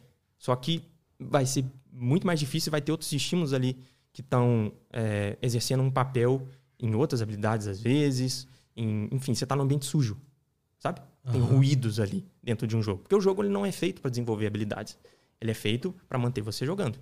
É um modelo de negócio. A gente não pode fugir disso. É uma indústria, cara, que fatura pra caramba porque ela tem um modelo de negócio que funciona. E perduram os jogos que têm modelos de negócio que funcionam. Porque ele, por que você acha que o LoL está lá em cima, o CS sempre lá em cima? Porque eles têm bons modelos de negócio, são empresas. E são, né? primeiro, jogos gratuitos, muito bem programados, com neurocientistas lá sabendo exatamente o que fazer. Sim. Vende skin pra caramba. Microtransações ali, tem cosmético, etc. Então, o jogo é, hoje ele é majoritariamente desenvolvido com esse objetivo de manter você jogando, porque quanto mais você joga, maior a chance de você monetizar alguma coisa e se tornar lucrativo para aquela empresa, né? Eu, eu sei que isso pode ser um balde de água fria para muita gente que joga, gosta, fala, nossa, eu gosto tanto de jogos, eu gosto de entender a cultura, os jogos estão sendo desenvolvidos e tal. Beleza, tem essa parte de game design, de, da arte ali em torno dos jogos e etc. Mas essa parte toda é colocada em xeque quando você coloca isso no modelo de negócio, porque o modelo de negócio ele tem que ser lucrativo, ele tem que ser sustentável. Né? Então, quando falam de é, desenvolver habilidades em jogos, nos jogos do mercado, eu é uma coisa que, tipo, eu sinceramente não, não vejo muito sentido até. É, porque poucas das habilidades que você desenvolve ali, retomando, elas estão no meio de um monte de ruídos e não necessariamente você vai conseguir transpor isso para outros setores da sua vida. Né? Isso acontece praticamente com qualquer habilidade própria equação de segundo grau. Você ser muito bom, por isso que questiona até o QI, cara, como sendo uma métrica de inteligência. Porque o cara que desenvolve muito bem uma, uma, uma, uma ali na álgebra, né, como equação de segundo, terceiro grau, sabe fazer tudo certo, não necessariamente ele vai conseguir se dar bem quando ele tiver que pedir é, um aumento de salário, ou então quando ele for fazer uma entrevista de emprego, ou quando ele tiver que dizer para a professora dele que ele precisa de ajuda em tal disciplina, são outras habilidades. Não necessariamente o raciocínio, aquela coisa Entendo. ali. Sabe?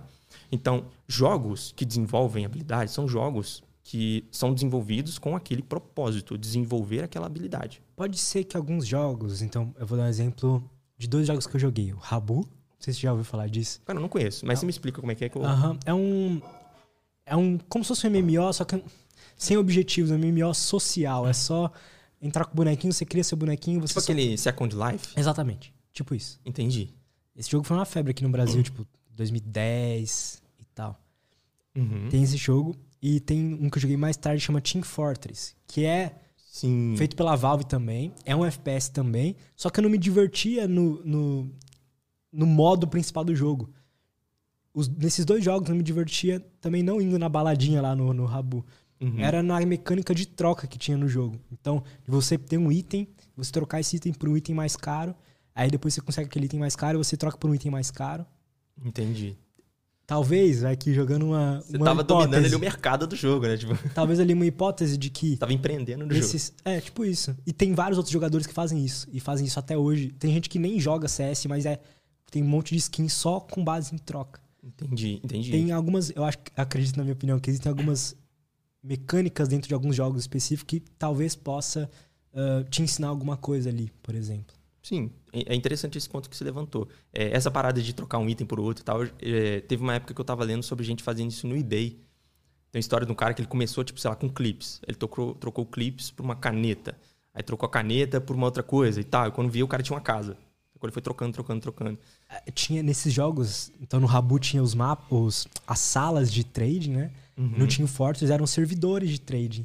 Todo mundo que entrava lá só tava lá pra trocar. Então era tipo 100 pessoas num servidor só falando, ó, eu tenho tal item, troco por tal coisa. Ou tenho esse Tipo a item, feira vendo de por tal domingo, assim, né? O cara, ah, Exatamente. tal coisa aqui. Exatamente. Tipo ambulante na praia, essas paradas assim. Exatamente. Aí ficava ali entre trader e trader. E geralmente onde você lucrava mais não era entre trader e trader, era entre trader e player. Aí você Ah, conseguia sim. pegar um item mais caro de alguém com um item mais barato seu. Ah, porque enfim. o cara não tinha a mesma mãe não que tinha você. a mesma manhã que os traders. Já não era VA com o negócio. É. Então, tipo, Entendi. eu lembro de ter muito carinho por essa época, desse, mas nesse mecanismo específico e de. Uhum. Eu acredito que isso talvez tenha me ensinado algo sobre, Então, é, e, sobre eu, falar, contratar cara. e, e receber, e, enfim. Não, você tá falando na hora de contratar pessoas pra trabalhar com você, por exemplo. Então, por exemplo, você tem uma, uma agência. Aí você vai prestar um serviço nessa agência. Uhum. Você tem que saber ah, cobrar o valor do serviço a partir da hora dos seus funcionários e de, de tudo. E aquilo vai ter um, vamos supor, vai, vai custar X. E aí você cobra 3X pro, Pra você pro poder cliente. pagar a galera, fazer o seu, Exatamente. seu rateio ali e tal. Exatamente. Esse tipo de coisa você sente que você aprendeu ali naquela época que você jogava. Cara, pode ser que eu teria aprendido de qualquer forma na vida estudando sobre empreendedorismo, mas talvez eu tenha já aprendido mais cedo ali na, nos servidores de troca. Talvez. Talvez. Não dá pra saber, né? Mas só uma hipótese aí. E, e aproveitando o que aconteceu aqui agora, pra eu responder um pouco da pergunta, o seguinte. A minha abordagem clínica pra isso é fazer o que eu fiz com você. É perguntar como é que foi, tudo mais. Porque na minha cabeça, o que, que eu tô pensando? Beleza. Existe qual a motivação ali? E como é que eu posso usar isso pra algum setor da vida dele? Mas que tem totalmente a ver com o que você falou, porque não era o jogo em si que ensinou alguma coisa, foi uma mecânica específica. Era como se eu jogasse um jogo programado para aquilo. E por que não isso diz mais sobre você do que sobre uma habilidade que o jogo fez você desenvolver?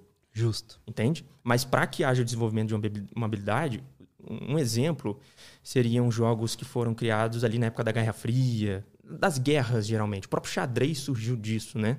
Com a intenção de aprimorar o raciocínio estratégico do, do pessoal do exército. Cara, eu já exemplo. fiquei viciado em xadrez também. É, hoje em Minha dia com xadrez sabe. online, né, velho? É, já fiquei viciado em xadrez Tem também. livros sobre isso, tem cursos sobre, tem Eu paguei o campeonatos. Chessflix também. Chessflix. Sim. Sério. Então, lembra, se pode haver, resumindo no geral, pode haver desenvolvimento de habilidade sim, mas não necessariamente isso quer dizer que aquela pessoa está se dando bem porque está desenvolvendo uma habilidade. E por que não? Isso não diz mais respeito a uma motivação que essa pessoa encontrou ali para ser satisfeita através daquele jogo. E outra coisa, sintoma. Vamos observar sintomas. Que ficou viciado em xadrez. Lembra daquela escalinha, modificação de humor, depois, eita, depois vem saliência, tolerância, eh, retirada, depois conflito, recaída, problemas. Pra mim, o que mais acontece nos jogos pra mim é que assim, pra mim não é só o jogo, não é só jogar. Depois eu fico vendo vídeo, depois eu fico vendo live, Saliência. fico vendo curso. É exatamente isso. Eu fazia, na época do CS, igual eu te falei, comecei a jogar é, na primeira partida ali, prata 1, os caras me zoando, tipo, ah, liga o monitor. e eu assim, pô, mano, que merda, né? Aí o que, que eu fiz? Qualquer, eu fiz o que qualquer pessoa da minha geração faz. Eu fui no Google e falei, porra, como jogar CS bem? tipo isso. E aí eu achei vídeos no YouTube, fui aprendendo e tal. Dois meses ali, bitolado, dois meses eu era quase supremo, praticamente. Ganhei, é. jogando melhor que todos os amigos e tal. Isso eu faço em todos os jogos mesmo. Que eu jogo é tipo, é isso. É Emergir no, Emergir. Então às vezes eu passo, sei lá, beleza, eu vou duas horas jogando. Beleza, um, duas horas é ok, né? Mas é, é mais duas horas vendo vídeo. Exatamente. E, e, até, inclusive, cara, tem alguns. Não seriam bem jogos, mas tipo joguinhos mesmo.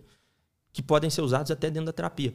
Lembra daquele momento aqui do podcast que eu estava falando, da pessoa com ansiedade social, que vai fazer uma palestra, que tem uma tendência, um viés ali de prestar mais atenção em pessoas que estão com uma reação aversiva ao que você está dizendo, de certa forma, estão com sono, estão bocejando, estão conversando e tal.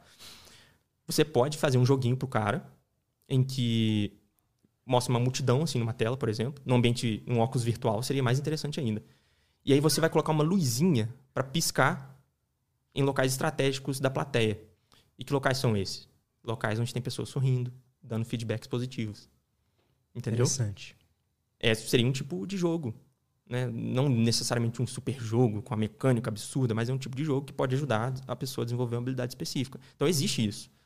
É, mas, assim, não são jogos do mercado, sabe? Entendo, entendo. É, é uma coisa bem diferente, assim. São mecânicas, né? E não necessariamente. Pode ser que, eu acredito, na minha opinião, que alguns jogos tenham isso, mas é cheio de ruído em volta. Nunca é só essa mecânica. É, é muito ruído em volta. Né? Num ambiente. Tipo o WoW, por exemplo, que também tinha troca. Tinha troca, eu fazia direto. Eu minerava para vender, forjar algum item que era muito lucrativo. Aí eu vendia Exato. na auction house e ia ganhando grana. Isso ensina algo também, né? Sim. Não de forma no sério, mas filosófica, de que pô, você precisa ir lá uhum. e se dedicar a alguma coisa para ter um, uma recompensa. Exato.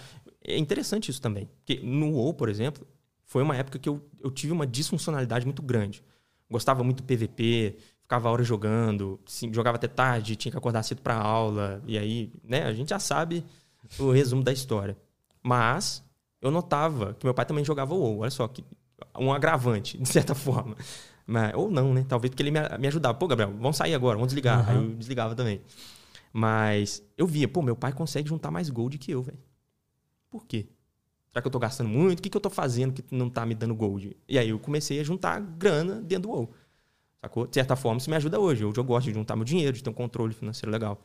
Né? Mas Entendi. não necessariamente foi o WoW que me ensinou Não isso. necessariamente, exatamente. Foi uma motivação que eu encontrei ali dentro do jogo. Talvez se eu tivesse... Se eu tivesse lido um livro, você teria aprendido a mesma um livro forma. de finanças, alguma coisa. E não sacou? teria deixado de, de ir bem na escola, por exemplo. Exatamente. Você entende uh, como é que é sutil a, a coisa? Mas que, em termos de desenvolver habilidades específicas, hum, talvez é mais estratégico um jogo que seja feito para uma habilidade específica e usar nesse, nesse setor pontual, sabe?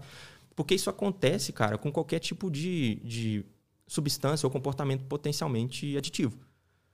Vou dar dois exemplos aqui. Cocaína. Pessoa que usa cocaína, ela tem muito risco de desenvolver dependência. Só que, cara, quando a pessoa usa cocaína, ela fica muito forte. Ela consegue pegar uma geladeira e carregar nas costas.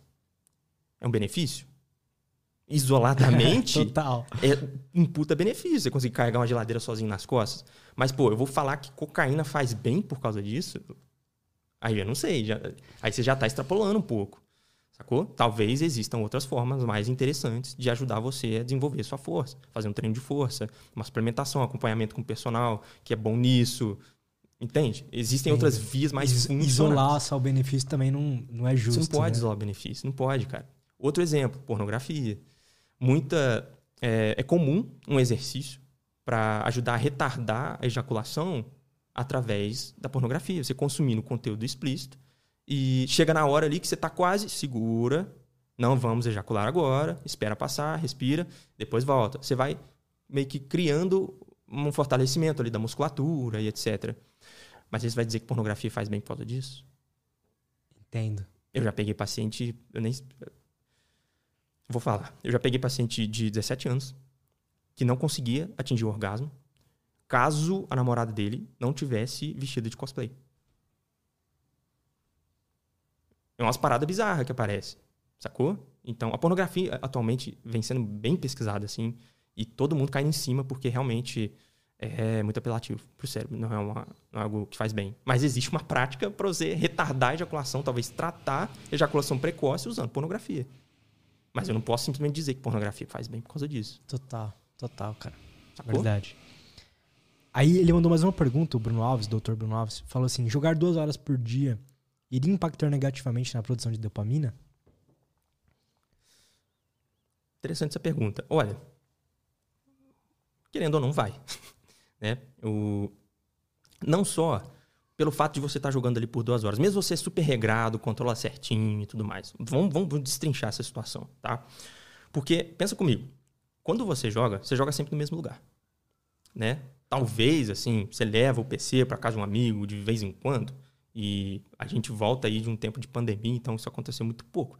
Maioria das pessoas joga no mesmo lugar, dentro de casa, no quarto, às vezes, no mesmo lugar onde dorme, no mesmo lugar onde não estuda, mas tenta estudar, né? Na mesma mesa e tal. O que acontece é que só de estar nesse ambiente, o seu sistema de recompensa ele já vai começar a ativar de acordo com os clues, né? os gatilhos que estão ali, uh, os indícios de que você pode obter uma recompensa. Um cara que joga no quarto todo dia durante duas horas, entrou no quarto, velho, sistema de recompensa vai ativar dopamina. Simplesmente porque ele está no ambiente que ele costuma jogar sempre. Sentou no computador, opa, tô mais próximo ainda do comportamento. Entrou no computador, tá lá o ícone do LoL. Pô, tô mais próximo ainda do comportamento. Às vezes o cara entrou no computador para pegar um trabalho da faculdade em Word ou uma planilha do, do trabalho dele que ele precisa entregar pro dia seguinte, montar uma apresentação pro chefe, mas só que, pô, na hora que ele vê o LoL tá aberto, ele, opa, que, cara, por que, que eu tô aqui, né? Por quê? Através dessa ativaçãozinha ali do sistema de recompensa, que envolve dopamina, você criou um contexto facilitador de fazer o que você não quer naquele momento. Você criou hábitos. Isso tem a ver com dopamina. Porque se você chegar nesse ambiente e, em que você tem um pico de dopamina, você costuma jogar ali sempre, e você ficar se forçando a não jogar, ou não poder jogar, você vai ter o que a gente chama de frustração. Seu cérebro, ele espera obter uma recompensa, mas ele não vai ter essa recompensa que, você, que ele estava esperando receber. E ele faz uma sinalização contrária, ele faz um pico invertido de dopamina, como se fosse. Não um pico invertido, ele faz um valezinho assim, ele diminui um pouquinho a dopamina e etc. E isso a gente entende assim, como substrato neurobiológico da frustração. A pessoa não é gostoso. Tipo, nossa, vou ter que trabalhar mesmo. A pessoa pode experimentar. Isso, a pessoa pode experimentar como se fosse uma dor física, assim. Não é, ela não sente no corpo, mas pro cérebro é como se fosse uma dor física ali. Você está sendo punido naquele momento. Entende? Então, afeta a dopamina, sabe? Você Independentemente do tempo que você cara. joga. Por isso que essa coisa de tempo, cara, não é o, o termômetro. Pra você saber, ah, eu jogo meia hora por dia. Beleza, cara, mas você pode passar as outras 23 horas e 30 minutos do dia com saliência, assistindo vídeo no YouTube, pensando pra caramba no jogo, a próxima vez você vai jogar, e etc. E isso afetar, afetar outros setores da sua vida. Entende? Então, tempo de jogo não é o termômetro. O termômetro são sintomas. Cara, quando a última vez que eu voltei a jogar CS, agora você falando, eu vou imaginando, né? tipo, caralho, eu sou isso. A última vez que eu voltei a jogar CS, faz uns 20 dias isso, tava falando pra ele, um mês. Eu trabalho, eu falo assim, eu vou trabalhar. Foi na época do campeonato. Foi. Ah, cara, esse campeonato, velho. É? Todo mundo recaiu nessa época, mano. Não tem como. Meus cara. pacientes tudo tendo lapso, tudo recaindo. Meu Deus, é, velho. Cara, é só esse Fallen. Campeonato... Tudo bem, eu Fallen, velho. Mas, pô. É, foi esse campeonato aí, velho. E aí eu falei assim, eu vou acordar. Olha isso. Vou manter aqui minha rotina de trabalho até meio-dia. Então, eu trabalhava uhum. das 8 até meio-dia, da 8, 9, 10, 11, 12, é, dá 4 horas. 4 horas de trabalho, aí, tipo, Aí eu ia almoçar, o jogo era só tipo 12 e meia, o jogo do campeonato pra assistir. Uhum. E almoçar e ficar lá, eu já tô aqui, né? Fico da meia-dia até a 12 com a live do Gaulês lá. Já tava lá. Aí das 12 e meia até, tipo, o campeonato iria, sei lá.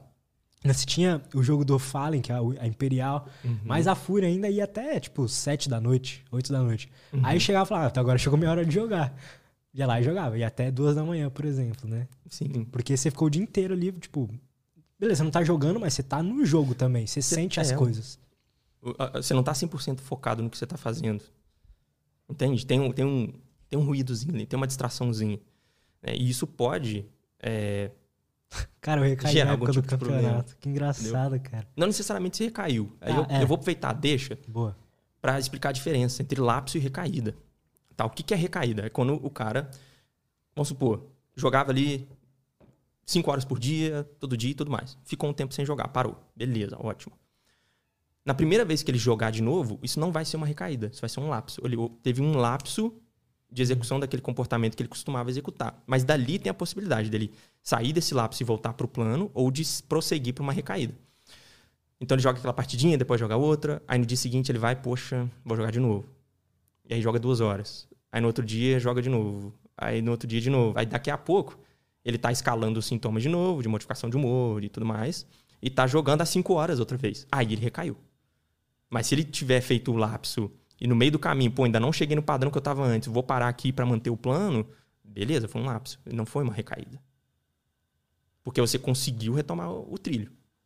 Entendeu? Entendi. Uma dúvida que eu tenho. Nos últimos três anos, por exemplo. Antes desses últimos três anos eu jogava o dia inteiro. Sim.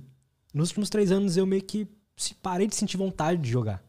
Então, Tá. maior parte do tempo, maior parte dos meses, maior parte do, do ano em si, desse período todo, eu não joguei. Uhum. Mas teve provavelmente umas duas, três vezes ao ano que eu volto a jogar um jogo, fico vidrado nele por umas Bitolado três ali, semanas isso. ali, um mês no máximo, e automaticamente isso a vontade cessa de novo. Tipo, Uhum. ela enjo- meio que enjoa, eu vou buscar outras coisas, não sei. Entendi. Isso é um, é um lapso? Esse lapso tá acontecendo. É, eu posso confiar nisso de que eu vou enjoar daquilo ou, na verdade, é outra coisa? Bom, você confiar que você vai enjoar daquilo é, na verdade, o que a gente chama de cognição permissiva, né? É uma desculpinha que você tá dando, tipo, não, eu vou enjoar depois. Então rola, né? Mas o que a gente chama isso, que, que a gente vê na literatura, é de que a gente chama de binge gaming. Binge. O termo binge eu não sei traduzir muito bem, cara. Mas é como se fosse uma época que você fica muito imerso numa parada assim, pá, binge, igual o pessoal que vai pra uma rave, fica lá três, quatro dias, aquelas rave cabulosas, né? Fica três, quatro dias ali usando êxtase, LSD e tal, pá, pá, fez um binge ali. Teve uma imersão gigantesca e depois volta. Binge watching também, YouTube. Isso. Ficar lá assistindo oito horas de vídeos. É, e Direto. depois volta pro, pro plano, digamos assim. O que tem que observar, cara, é se tá havendo alguma disfunção durante esse binge. E provavelmente tá. Provavelmente durante esse período você mal se cuida, né? Total. Você se afasta das pessoas, não troca ideia com seus amigos, você pode deixar algumas tarefas de trabalho meio de lado. E aí é como se você ficasse. O que pode, isso pode ocasionar na sua vida é que a, a área que está conflitando com esse binge, você vai ter a sensação de você estar dando voo de galinha, sabe? A galinha ela tenta voar, depois desce. Aí depois tenta voar, depois desce. Por quê? Quando você está ali começando a precisar de ter mais ainda de tração para manter o voo, você interrompe esse processo com um binge ali de gaming que você fica puf, imerso na parada, mal pensa no que está acontecendo na sua vida profissional, na sua vida acadêmica e etc. Entende? Então, se, se você for pe- for pegar um macro, o longo prazo, esses binges tiveram alguma influência, sabe? Você pode estar ali numa média legal, conseguindo manter ali uma funcionalidade, sacou? Mas a longo prazo isso pode estar gerando algum problema. Você entendeu? Entendo, faz todo O sentido. raciocínio. Pra mim, quando. Você tá tipo assim, caralho. É, que tá, tipo, ah, né? Você vai entendendo várias coisas. Uhum. Parece que nessa, nesse, nesse tempo de binge aí que eu fico imerso no jogo, por exemplo, eu realmente paro de me importar um pouco mais com, por exemplo, ah, hoje eu posso faltar na academia. Uhum. Não tem problema eu virar à noite. Não, vou, não vai prejudicar meu ciclo circadiano. Tipo, Nossa, vai muito. exatamente. Vai. Então, falei assim, ah, vou ficar aqui virando à noite e foda-se. Tô jogando, tô me divertindo.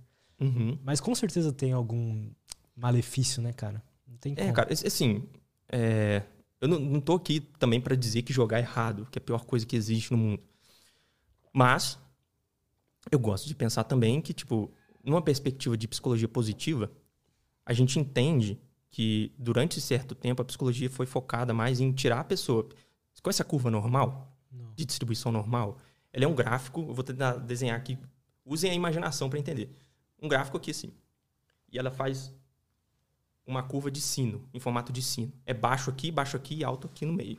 Tá. Isso é aham. uma curva de distribuição normal. Tá, beleza. A gente entende que quem está no meio aqui, no meio do sino, é a média. É o normal. É o que a maioria das pessoas são. E a gente tem as pessoas ali abaixo da média, as pessoas acima da média. Durante o, o muito tempo, o que a psicologia buscou fazer?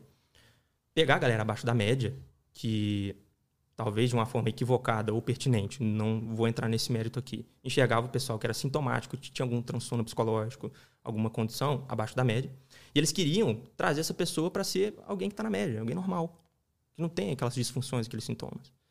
Né? E a psicologia positiva, ela veio tipo, cara, por que a gente está fazendo isso? A gente quer transformar o mundo num mundo de pessoas medianas, médias, medíocres, normais? E só porque um gráfico diz que isso é normal, isso realmente é normal? Isso é o certo? Não, isso é a norma. É a maioria. Não necessariamente isso é certo, isso é correto, é o melhor. Vamos começar a estudar essa galera que está lá na outra ponta. Tem altos níveis de bem-estar psicológico. O que, que essas pessoas estão fazendo, como é que elas funcionam, quem elas são, onde vivem, o que comem.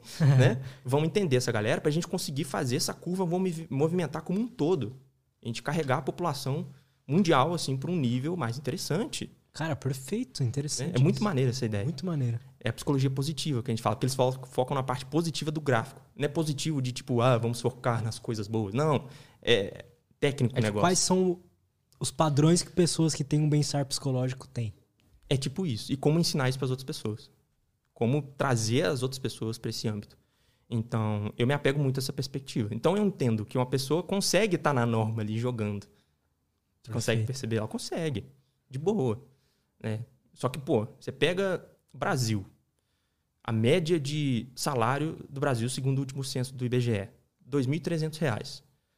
Dá para viver com essa renda? Dá. Mas a gente está num momento de, porra, inflação lá em cima, guerra acontecendo, Covid, é, custo de vida subindo. Muitas vezes não vai ser tão confortável, mas essa é a média. Então, estar na média satisfaz você? São perguntas que a gente tem que começar a responder. Né? E na maioria das vezes, pô, cara, não. Isso aí mal paga a escola do meu filho. Entende? Total, cara. Então, a gente, eu entendo que, enquanto profissional de saúde, eu sou um veículo de trazer o que tem de conhecimento para aprimorar a saúde da pessoa. E esse veículo tem que estar funcionando em altíssima performance, ele tem que estar bem, eu tenho que estar conseguindo prestar atenção em tudo que o paciente está falando, entender, articular com a teoria, fazer todas as, as, anotações, fazer todos os processos que eu preciso enquanto eu não estou atendendo para promover melhora na saúde da pessoa.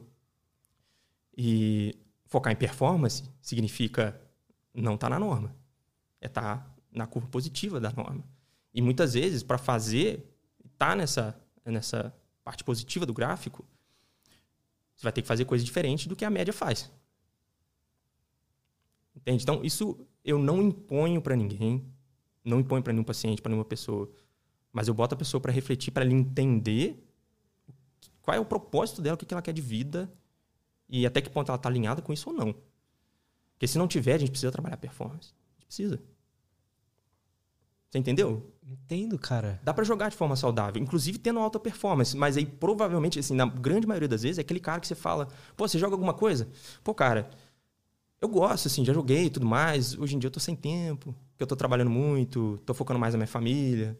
É, mas, pô, semana passada, acho que não, na verdade um mês atrás, eu joguei um pouquinho daquele jogo novo que lançou. Qual é o nome mesmo? Acho que é Red Dead, alguma coisa assim. Eu joguei, pô, foi maneiro. Peguei um fim de semana ali, joguei umas duas horinhas, foi muito massa o jogo. Mas, pô, eu até queria jogar mais, só que eu não tô, não tô podendo, não tô tendo tempo, tô mais focado em outras coisas. Esse cara é o que joga saudável, geralmente. E que tá em alta performance. Começa a observar esse padrão. Começa a observar isso. Até em story de Instagram você percebe isso. Total, cara. O problema é quando você é um killer, você vai jogar um final de semana só de CS e você vê, caraca, eu tô ruim. E se eu ah, parar ah, de jogar agora, eu vou piorar. Preciso jogar todos uhum. os dias, treinar minha mira todos os dias, enfim. Sim, cara. Quando houve o lançamento do Valorant, uhum. é, eu tive um lapso. eu tive um lapso. Né? E aí, o que, que eu fiz? Eu também. Eu fui jogar e eu, eu, eu, tipo, eu tava sabendo, eu tava entendendo tudo o que tava acontecendo, cara. Olha só, eu tô tendo esses pensamentos permissivos aqui e tudo mais, etc. E minha conclusão final foi a seguinte: será que eu tô jogando mesmo? Porque eu quero ver como seria um processo meu de recaída, entender o que, que aconteceria, ver o que, que tem de prejudicial é, nesse jogo para eu ficar atento com os pacientes meus que possivelmente vão jogar, ou isso é tudo cognição permissiva para me deixar jogar. Eu me peguei dessa. E a conclusão que eu tive foi o seguinte: essa sensação que você teve. Joguei meia horinha ali com o Fênix, que era mais parecido com os caras do CS, que ele tem a bangzinha uhum. lá, o foguinho, né? E eu falei, pô, cara, o strafe tá ruim. Minha mira não tá muito boa. Que merda, hein? Continuei jogando ali depois de alguns dias e tal. Joguei com meu cunhado. E chegou um ponto que eu falei, opa, peraí, Gabriel, vamos voltar pro plano? Vamos entender o que aconteceu nesse processo seu. Aí, aí cara, aí que entra um pré-frontal bem trabalhado, terapia, entra isso tudo. Essa frieza de você conseguir parar e observar, cara, peraí, vamos entender o que está acontecendo? Porque pode ser que isso aqui esteja disfuncional para você. O seu propósito inicial que você usou como pretexto para jogar lá, você está fazendo isso mesmo? Eu comecei a me questionar nesse ponto, né? E aí que eu comecei a esboçar naquela época essa ideia de escala dos sintomas. Que vai subindo ali aos poucos quando a pessoa recai. Que é aquela trajetória, desde a modificação de humor até começar a ter problemas. E eu meio que comecei a observar algo naquele sentido em mim. Eu falei, caramba, alguns sintomas aqui realmente estão aparecendo. E o que eu mais notei foi a saliência. Não interessa, eu jogava meia hora, eu passava muito tempo pensando depois. Né, eu me peguei assistindo vídeo em alguns momentos. Eu vi que tinha pessoas que jogavam Counter-Strike antes migraram uhum. para o Valorant. Eu vi que teve um jogo lá que fizeram com os desenvolvedores do Valorant contra uma porrada de pro player do CS. E os desenvolvedores passaram carreta em cima dos caras. Eu falei, mano, a mecânica é diferente e tal. E aquilo me, opa, dava aquela modificação de humor. Mas aí eu consegui cessar de boa depois. E naquele mesma coisa que eu falo com meus pais. Isso serviu para me ter mais confiança também. De ver que, cara, fica sem jogar. Vai dar ali em torno de duas semanas. Você já vai estar tá conseguindo é, ter mais sensibilização pelas outras coisas da sua vida. Entendeu? Meio que vivi esse processo. De uma forma intencional, talvez não, só que sim, só que não, mas foi. Perfeito. Consegui manter o plano no final Muito bom, contas. cara. Bom, o, o canal XPTO mandou o seguinte. O que fazer com os jogos que buscam fazer justamente com que o jogador fique dentro do jogo o máximo de tempo possível, com mecânicas de jogos de azar, recompensas por engajamento, etc. Dá para não viciar? Cara, o melhor que você pode fazer é não jogar. Pô, vai ficar cutucando a onça com a vara curta, velho. O jogo, tipo, já não, é um rola. totalmente programado. Ele já é totalmente programado e tal. Cara, esses, os jogos é, potencialmente aditivos, né, digamos assim, jogos competitivos, que tem algum sistema que... Deixa eu dar uma ambientada aqui primeiro. Lá em 95, um pesquisador que, que era PhD com 16 anos, o cara é sinistro, ele pesquisava Gambling Addiction, que é o vício em apostas. E isso hoje já é bem consolidado, já é bem entendido na literatura. Mas, quando foi em 95, ali, 1995, esse cara começou a ficar atento aos jogos. Porque ele começou a indagar, tipo, peraí, os sintomas que as pessoas têm é, quando tem vício em apostas, de alguma forma, são parecidos com quem joga videogames? Tentou entender isso. E dali, então, até depois, em 2012, por aí, quando saiu o DSM-5, os sintomas que eles colocaram no manual foram com base nos sintomas, eles foram derivados dos sintomas de dependências comportamentais, principalmente dependência em jogos de aposta. Uhum. Então, uma condição que já era consolidada, a gente achou algo que é parecido, vamos pegar os sintomas e colocar aqui, tá? E daí surgiram os sintomas de dependência de jogos eletrônicos. Então, jogos de aposta, eles já são uma condição bem consolidada, que a gente já entende que tem disfuncionalidade e que a principal diferença, aqueles mesmos sintomas lá que eu falei, a principal diferença, o cara vai ficar endividado, vai ter prejuízo financeiro, né? Isso aí também vai afetar a família, relação com as pessoas, ele pode começar a mentir para a família porque ele está colocando uma grana ali que não podia nas apostas, isso pode gerar mais conflito ainda, sabe? Tem algumas peculiaridadezinhas ali diferentes que são mais consolidadas do que eu vi em jogos até, mas que tem algo em comum. E o que preocupa muitos pesquisadores atualmente é quando você junta os dois, cara. Você vai naqueles sites de aposta de skin. Você vai. Isso eu nunca gostei, não, porque eu sempre Putz, perco. É, exatamente. E por que, que você acha que você sempre perde? Porque é feito para você ganhar? É feito para você ter um efeito. Cara, existe um efeito chamado near miss. Cara, é interessante isso, porque como é que a gente se vicia em algo que a gente tá sempre perdendo? Não tem nenhuma recompensa. Exato. Primeiro, existe a possibilidade de ter recompensa. É 1%? Hum. É, mas existe a possibilidade. Aí tá? que tá a motivação, né? Segundo lugar, qual é a estratégia de marketing dessa galera? Mostrar a obtenção da recompensa. Então, você pega antigamente, tinha as, as, Na verdade, eu não sei se teve isso na televisão, mas uma imagem clássica do Gambling Addiction é aquela imagem, imagina um cassino que tem aquela roleta que você gira e tem que aparecer três coisas iguais. Aí é o 7, 7 e embaixo é o 7 saindo, assim. Aham. Isso aí é o efeito near miss, que a gente chama. Quando aparece o 7, dopamina, vai lá no alto, no talo, puta merda, ganhei a parada, e vai saindo, mano, tô perdendo, não sei o quê. Agora vai. E aí vai e tenta jogar de novo. É um algo que motiva muito você a realizar aquele comportamento de novo, porque você bateu na trave ali, cara. Você quase obteve a recompensa. Será que esses sites, eles, tipo, programam? Com certeza. Pra- Absoluto, senão eles não lucrariam. Verdade. Eles programam. E quando se fala de aposta virtual, ainda é mais preocupante, porque até que nível os algoritmos ali que estão por trás têm uma transparência com isso, sabe? Você sabe como é que aquilo funciona, quais são os cálculos que eles fazem e tudo mais. Porque pensa, de alguém. Meu pai é programador e, eu já quis programar, eu sei um pouco como funciona. É possível, por exemplo, porque esses sites de apostas de skin e tal, eles pegam, pagam pros influencers do CS, pros jogadores, Exato.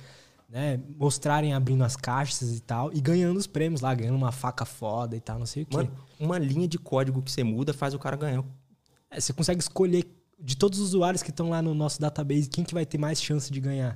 É só mexer um pouquinho ali, cara. En- Então, você pode fazer isso. E assim, relativamente E fácil. não tem como eles, não tem como a gente que é usuário saber se eles fazem ou não. Não tem como saber. E ah, uma entidade Nossa. que pega muito nisso é a União Europeia, cara. Lá os caras são um pau na mesa mesmo. E tem muito país na Europa que é proibido. Não pode ter esse site de aposta, eles não podem entrar lá. Né? Por causa disso. Muitas crianças. Começou a surgir muito caso, cara, na Europa, de criança gastando, sei lá, 4 mil euros, 5 mil euros no cartão dos pais em aposta de jogos. Entende? E lá os caras são muito mais. Eles têm uma eficiência muito grande de perceber um problema e falar, não, vamos, vamos Regular, regular isso forma. aqui, cara. Tanto é que Facebook e YouTube, eles pagam muita multa pra União Europeia direto, assim. Direto, direto, direto. Tem aquela lei lá do... do aqui no Brasil é LGPD, né? De, de, de- sobre informações, dados. Sei, sei. Lá tem um outro, acho que é GDPR, uma parada assim. A União Europeia que começou com isso. Não, peraí, a gente quer ter transparência de quais dados estão sendo utilizados, o que vocês estão fazendo com os dados das pessoas. né? Então, a União Europeia é é um órgão que tenta regulamentar muito essas coisas, né? Mas, infelizmente, cara, a internet é uma terra sem lei. Então, O cara. A maioria desses sites são de pessoas europeias, os russos criando aí, É, a galera da Europa, mas eles hospedam o site em outro lugar, sei lá, dá pra fazer um monte de maracutaia pra não passar por isso. Exatamente. É, é, é fácil Recebem. Bitcoin. Exatamente. Usa VPN. Pode, tem uma porrada de artimanha que os caras podem usar pra não ser pego. Ou se for pego, tem outro. Entendeu? Pirate Bay. Cara, não sei nem se podia estar falando isso aqui, porque tá no YouTube o negócio. Pode, fala tudo. Mas ele tá sempre on, cara. Tá sempre e on. O mundo inteiro caindo em cima, pirataria, que não sei o quê. Tá sempre ali, bonitinho. Você pode entrar a hora que você quiser. Saca? Então, A história do Pirate Bay é muito foda. Tem um filme É? barra documentário. não conheço, não conheço. Cara, assiste, é interessante. Porque mostra o cara, tipo, ele sendo preso, tendo que pagar aquela multa, e mostra a época que o, realmente conseguiram tirar do ar. E quem Sim. mantém hoje o Pirate Bay é uma. Não é o cara, provavelmente, mas é a galera que era muito apoiadora da ideia e fez ele ficar descentralizado e hoje em dia ninguém consegue derrubar mais. É tipo uma blockchain do É. Pirate Bay, né? Exato. Que Bizarro. né? loucura, velho, que loucura. E na, na Rússia tem umas paradas loucas, né? Tem o, Sci-Hub, tem o LibGen, várias paradas. Verdade. Galera acadêmica Verdade. tudo, né? É, a galera. Verdade. Todo mundo que vem aqui de tipo, você é cientista, todos os cientistas falam bem desses sites e falam que. Mano, É já fizeram artigo né? científico tentando mostrar que um artigo, quando é publicado e tá- tem acesso através de um desses sites, ele tem mais citações, entendeu? Então os próprios pesquisadores já estão ficando assim, opa, peraí, vamos colocar isso aqui, no, no- falar com Pois os é, caras né, lá pra cara? pôr pra gente. É, Pois tá é. rolando isso, tá? Pois é. Ainda mais artigo, cara, que é uma coisa que é, é conhecimento, é. É, a É a gente, essência do é- é- conhecimento É fronteiras, né, cara? São fronteiras. Deveria ser. Não deveria ficar numa revista, tipo, na Nature só. Né? Uhum. Deveria estar que pra todo ninguém mundo ver. consegue ler, assim. É. né? São poucas pessoas que têm acesso a esse tipo de material. Não só têm acesso, mas sabem que existe, ou têm vontade, porque são materiais difíceis de ler, que tá na fronteira do conhecimento, então você tem que ter uma base, você tem que conseguir entender o que está escrito ali. É, é uma leitura diferente de você ler um livro de romance, por exemplo. Totalmente diferente, né? Mas, pô, seria muito maneiro se fosse mais acessível. Com certeza. E aí tem três perguntas aqui que eu vou meio que- eu vou ler todas elas porque são relatos, eu não vou deixar de ler o relato da moça aqui, mas meio que todas elas querem a mesma solução. Hum, sim, sim. Então eu vou começar pela Iracema. A Iracema falou assim: Minha mãe foi viciada em jogos de game e agora está viciada em uma live que se chama Like. Ela ignora todo mundo e vive só, sozinha nesse mundo. Estamos sem saber o que fazer. Ela tem 60 anos. 60 anos. Um caso, olha só, sexo feminino com algum tipo de dependência tecnológica e é mais comum com as mulheres geralmente celular, Candy Crush. Na minha pesquisa de mostrado é, aparece lá que Candy Crush é tipo muito jogado por mulheres. Engraçado. E aí, Interessante. Interessante. E aí, a, a Patrícia mandou: Meu marido dedica muito tempo aos games e a nossa família está sendo destruída por isso. O que eu posso fazer para começar a ajudá-lo? E a Débora Machado mandou o seguinte: Meu esposo passou dois anos viciado no jogo do Naruto Online. Eu ri porque eu também já me viciei nesse jogo. Acordava ligando o PC e só dormia depois das três da manhã. Passava o dia rindo sozinho no Discord e era um dos níveis mais altos no jogo. Agora manifestou depressão e não quer tratar. Como ajudar? Ele ficou desempregado por sete anos viciado, viciado em jogos online. Então teve três relatos aí Uhum. de pessoas que não são a, a vítima em si aí dos jogos, Sim. mas são Uma pessoas pessoa próximas. falando da mãe, outra falando do Fala- filho e a- uma, é, uma falando da mãe e duas falando do, do marido. do marido. Sim. Então, o que que rola? Bom, de acordo com o que a gente já conversou aqui no podcast até agora, a gente entende, não necessariamente existe vício, pode ser uma estratégia compensatória que a pessoa está tendo para lidar com algum estressor da vida dela. Então, primeira coisa para ajudar uma pessoa dessa é tentar entender esse estressor. O mínimo que você puder tocar no assunto de jogos, melhor. Por quê? É o que está promovendo alívio imediato para ela. É o que está trazendo um mínimo de satisfação. Então, você bater nisso pode gerar agressividade, ela pode ficar relutante, resistente com você, pode intensificar os conflitos que provavelmente já estão acontecendo. né? Então, você está indo pela via do conflito. Então, o que você tem que fazer é pegar a pessoa e dar uma isca para ela vir atrás de você, sabe? Tipo isso. E como é que você faz isso? Primeiro, tenta identificar se existe alguma coisa aparente ali. Essa pessoa tá com algum problema na escola, se for uma criança mais nova, ou se for um adolescente, tá com algum problema na escola, se for uma pessoa mais velha, tá com algum problema difícil no trabalho, sofreu assédio no trabalho, algo nesse sentido. Pode ser que às vezes ela esteja também sobrecarregada com o trabalho. tipo de Sobrecarregado, coisa. exatamente, sobrecarregado, uma carga de estresse muito grande. Pode ter um monte de fator orgânico em- que está embutido aí junto. O cara tá dormindo mal, tá se alimentando mal, pode estar todo inflamado, é, pode estar tendo até influência em liberação de hormônios, pode estar com testosterona baixa, pode estar com porrada de coisa. Não estou dizendo que nada disso causa vício em games, mas que são coisas que podem estar relacionadas. Mas você conseguir identificar qual é a função, por que, que essa pessoa está indo jogar e muitas vezes pegar nessa coisa. Igual, tem um caso aí que a pessoa falou que tá manifestando depressão. Você chegar para trocar ideia com essa pessoa, tipo, poxa, tô vendo que você tá mais desanimado, você não tá com muita energia, não te vejo sorrir tanto, eu tenho a sensação de que você tá meio triste. E, cara, eu gostaria de te ajudar, velho. Vamos num psicólogo, vamos num psiquiatra, vamos procurar ajuda, sabe? Ou então, olha só, o podcast do Gabriel, que ele falou de vício em games. Hoje em dia tem material sobre isso, antes não tinha, assim, ninguém falava sobre isso aqui. No Brasil, você é a fala. única pessoa que eu vejo falando isso da forma profunda que você entende. Sim, eu meio que Eu já fui tinha visto o, o Dr. K lá, o Health Gamer, na gringa. Sim, sim. Mas também no Brasil nunca tinha visto alguém, tipo, falando realmente sobre isso aqui no Brasil. De forma profunda. Exato. E isso, pô, eu tenho muito pesquisador aqui no Brasil sobre em games, mas poucos fazem, procuram fazer uma divulgação científica, alguma coisa assim, tá? É, mas enfim, pegar essa pessoa no sentido de você estar querendo ajudar ela, sabe? Olha o perfil desse cara aqui, vê se o que ele faz, se o que ele tá dizendo faz sentido. No momento que você tiver tempo, assiste. Então vamos tentar marcar uma consulta com um psiquiatra, com um psicólogo, sabe? Porque um terapeuta cognitivo comportamental, cara, ele já vai ter é, uma certa habilidade para lidar com isso. Senão ele vai ter material para ler sobre isso. Senão ele vai ter supervisor que vai ajudar ele a conduzir esse caso. Então você vai estar bem acolhido, entende? Então ajudar a pessoa, mas não tocando muito no assunto de jogos, tocando mais no assunto da outra coisa. Você está meio depressivo, está mais desanimado, está muito estressado. Pode ser bom procurar um psicólogo, procurar um terapeuta, alguma coisa para te ajudar a lidar com isso. E aí, é papel do profissional tentar identificar o que está acontecendo ali e manter a pessoa engajada no processo, né?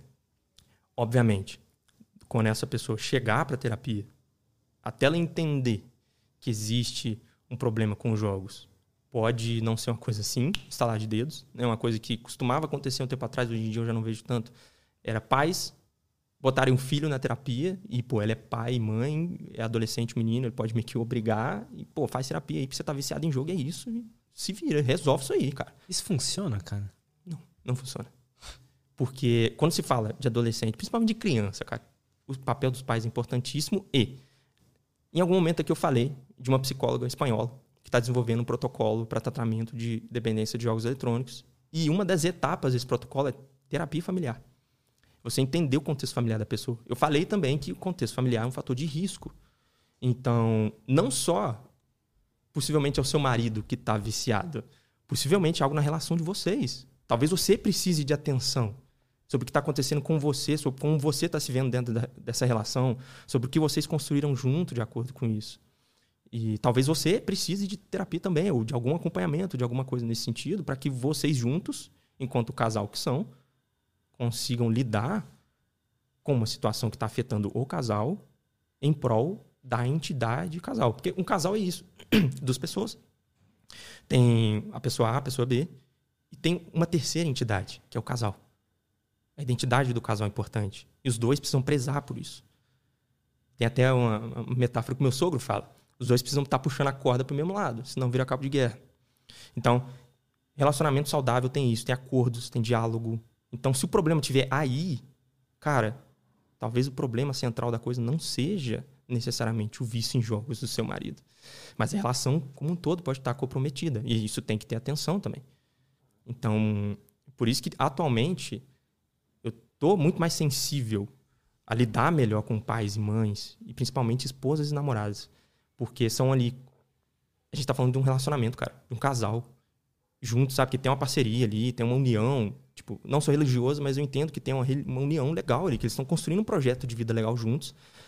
E quando começa a afetar isso, é uma parada que hoje me pega, porque eu tô uhum. num casamento, eu tenho filho, eu tenho família, e a gente sente, poxa, essa galera precisa de ajuda, tá? Só que é isso. Primeiro, pegar, resumindo geral aqui, pegar, porque eu empolgo, eu vou falando um monte de coisa, né? Não, mas é isso. Vamos embora. é, pegar mais ou menos alguma coisa auxiliar ali, por exemplo, o sintoma depressivo que você notou, convocar essa pessoa para um diálogo, perguntar se ela não quer ajuda, dizer que você está disposto a ajudar da forma que você quiser, ou disposta né, a ajudar da forma que você puder ou quiser.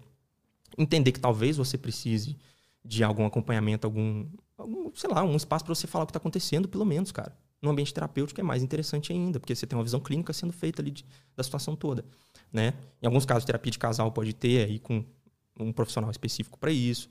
Né? Mas é, é importante trazer essa pessoa para o seu lado e vocês juntos começarem a olhar para o problema.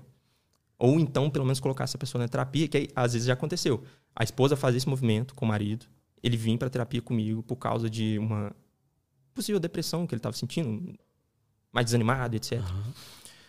A questão dos jogos, às vezes aparecia, e aos poucos eu ia identificando medos, benefícios, aquelas motivações e tal, como é que eu posso ajudar esse cara a enxergar que isso aqui não tá bom, a ter um pouco de medo de voltar para a situação, para onde que ele quer ir, etc. E depois ele pedir para a esposa dele, pô, faz terapia também, que é muito bom. E aí, poxa, você cria um leque de possibilidade absurdo, né? Já aconteceu também de começar com a esposa, a gente fazendo ali um trabalho, etc. E depois a esposa vir me recomendar e o cara me conhecer e aí os dois juntos começarem a me acompanhar, etc. Não necessariamente fazer terapia comigo, em caminho para uma outra, um outro profissional, alguma outra coisa. Entende? Uhum. E aí, depois disso, eu desenvolvi o programa de Gamifica. Que, pô, com a agenda cheia, você não consegue atender todo mundo toda demanda que aparece. Alguém precisa de um suporte ali. Vem, galera, tem aqui um método. Fazendo isso aqui é basicamente o que eu faço com meus pacientes. Óbvio que não substitui a terapia, mas é um método passo a passo ali, tá tendo boa resposta das pessoas e pode ser que você tenha bons resultados. Então, vale a pena você tentar. E agora, o, a gente está focando muito, eu e minha equipe, em desenvolver alguma coisa para auxiliar essas esposas. Essas, essas pessoas, esposas, muitas vezes mães também, que estão passando por essa situação. Para entender toda essa mecânica global da coisa, tudo que pode ser feito, tudo que fazer existe o, a respeito fazer disso. Fazer o desgamifica ajuda essas pessoas também? Não necessariamente as que estão é, ali no jogo, mas quem está próximo? O desgamifica, ele é voltado, ele tem um diálogo entre eu e o gamer. Tá. É, ele é voltado para o cara que está jogando e está tentando vencer o vício dele. Tá. Uma pessoa de fora pode se beneficiar disso? Pode. Tem até psicólogo que faz o curso para aprender ali algumas coisas e tal, entender um pouquinho de como é que eu dialogo com o paciente ou com os clientes enquanto eu estou falando do em games. Mas é, tem pessoas que não são o, a pessoa X, né, que tem o comportamento problema, que fazem e gostam do curso. Né? Então, assim, não é esse o objetivo principal. Algo está sendo desenvolvido com esse objetivo, né? Mas o Desengamifica pode ajudar, sim. Sacou? Deu para entender? Aham. Saquei, saquei. É tipo, é eu conversando com o gamer, é você aí do lado vendo tudo que eu tô fazendo, tipo, oh, interessante e tal. Isso, querendo ou não, gera um tipo de aprendizado. Com certeza. Com certeza. Gabriel, cara, muito obrigado, velho. Eu que pelo nosso agradeço, papo de mano. hoje. Curti Gostei demais. demais. Gostei, demais, demais também.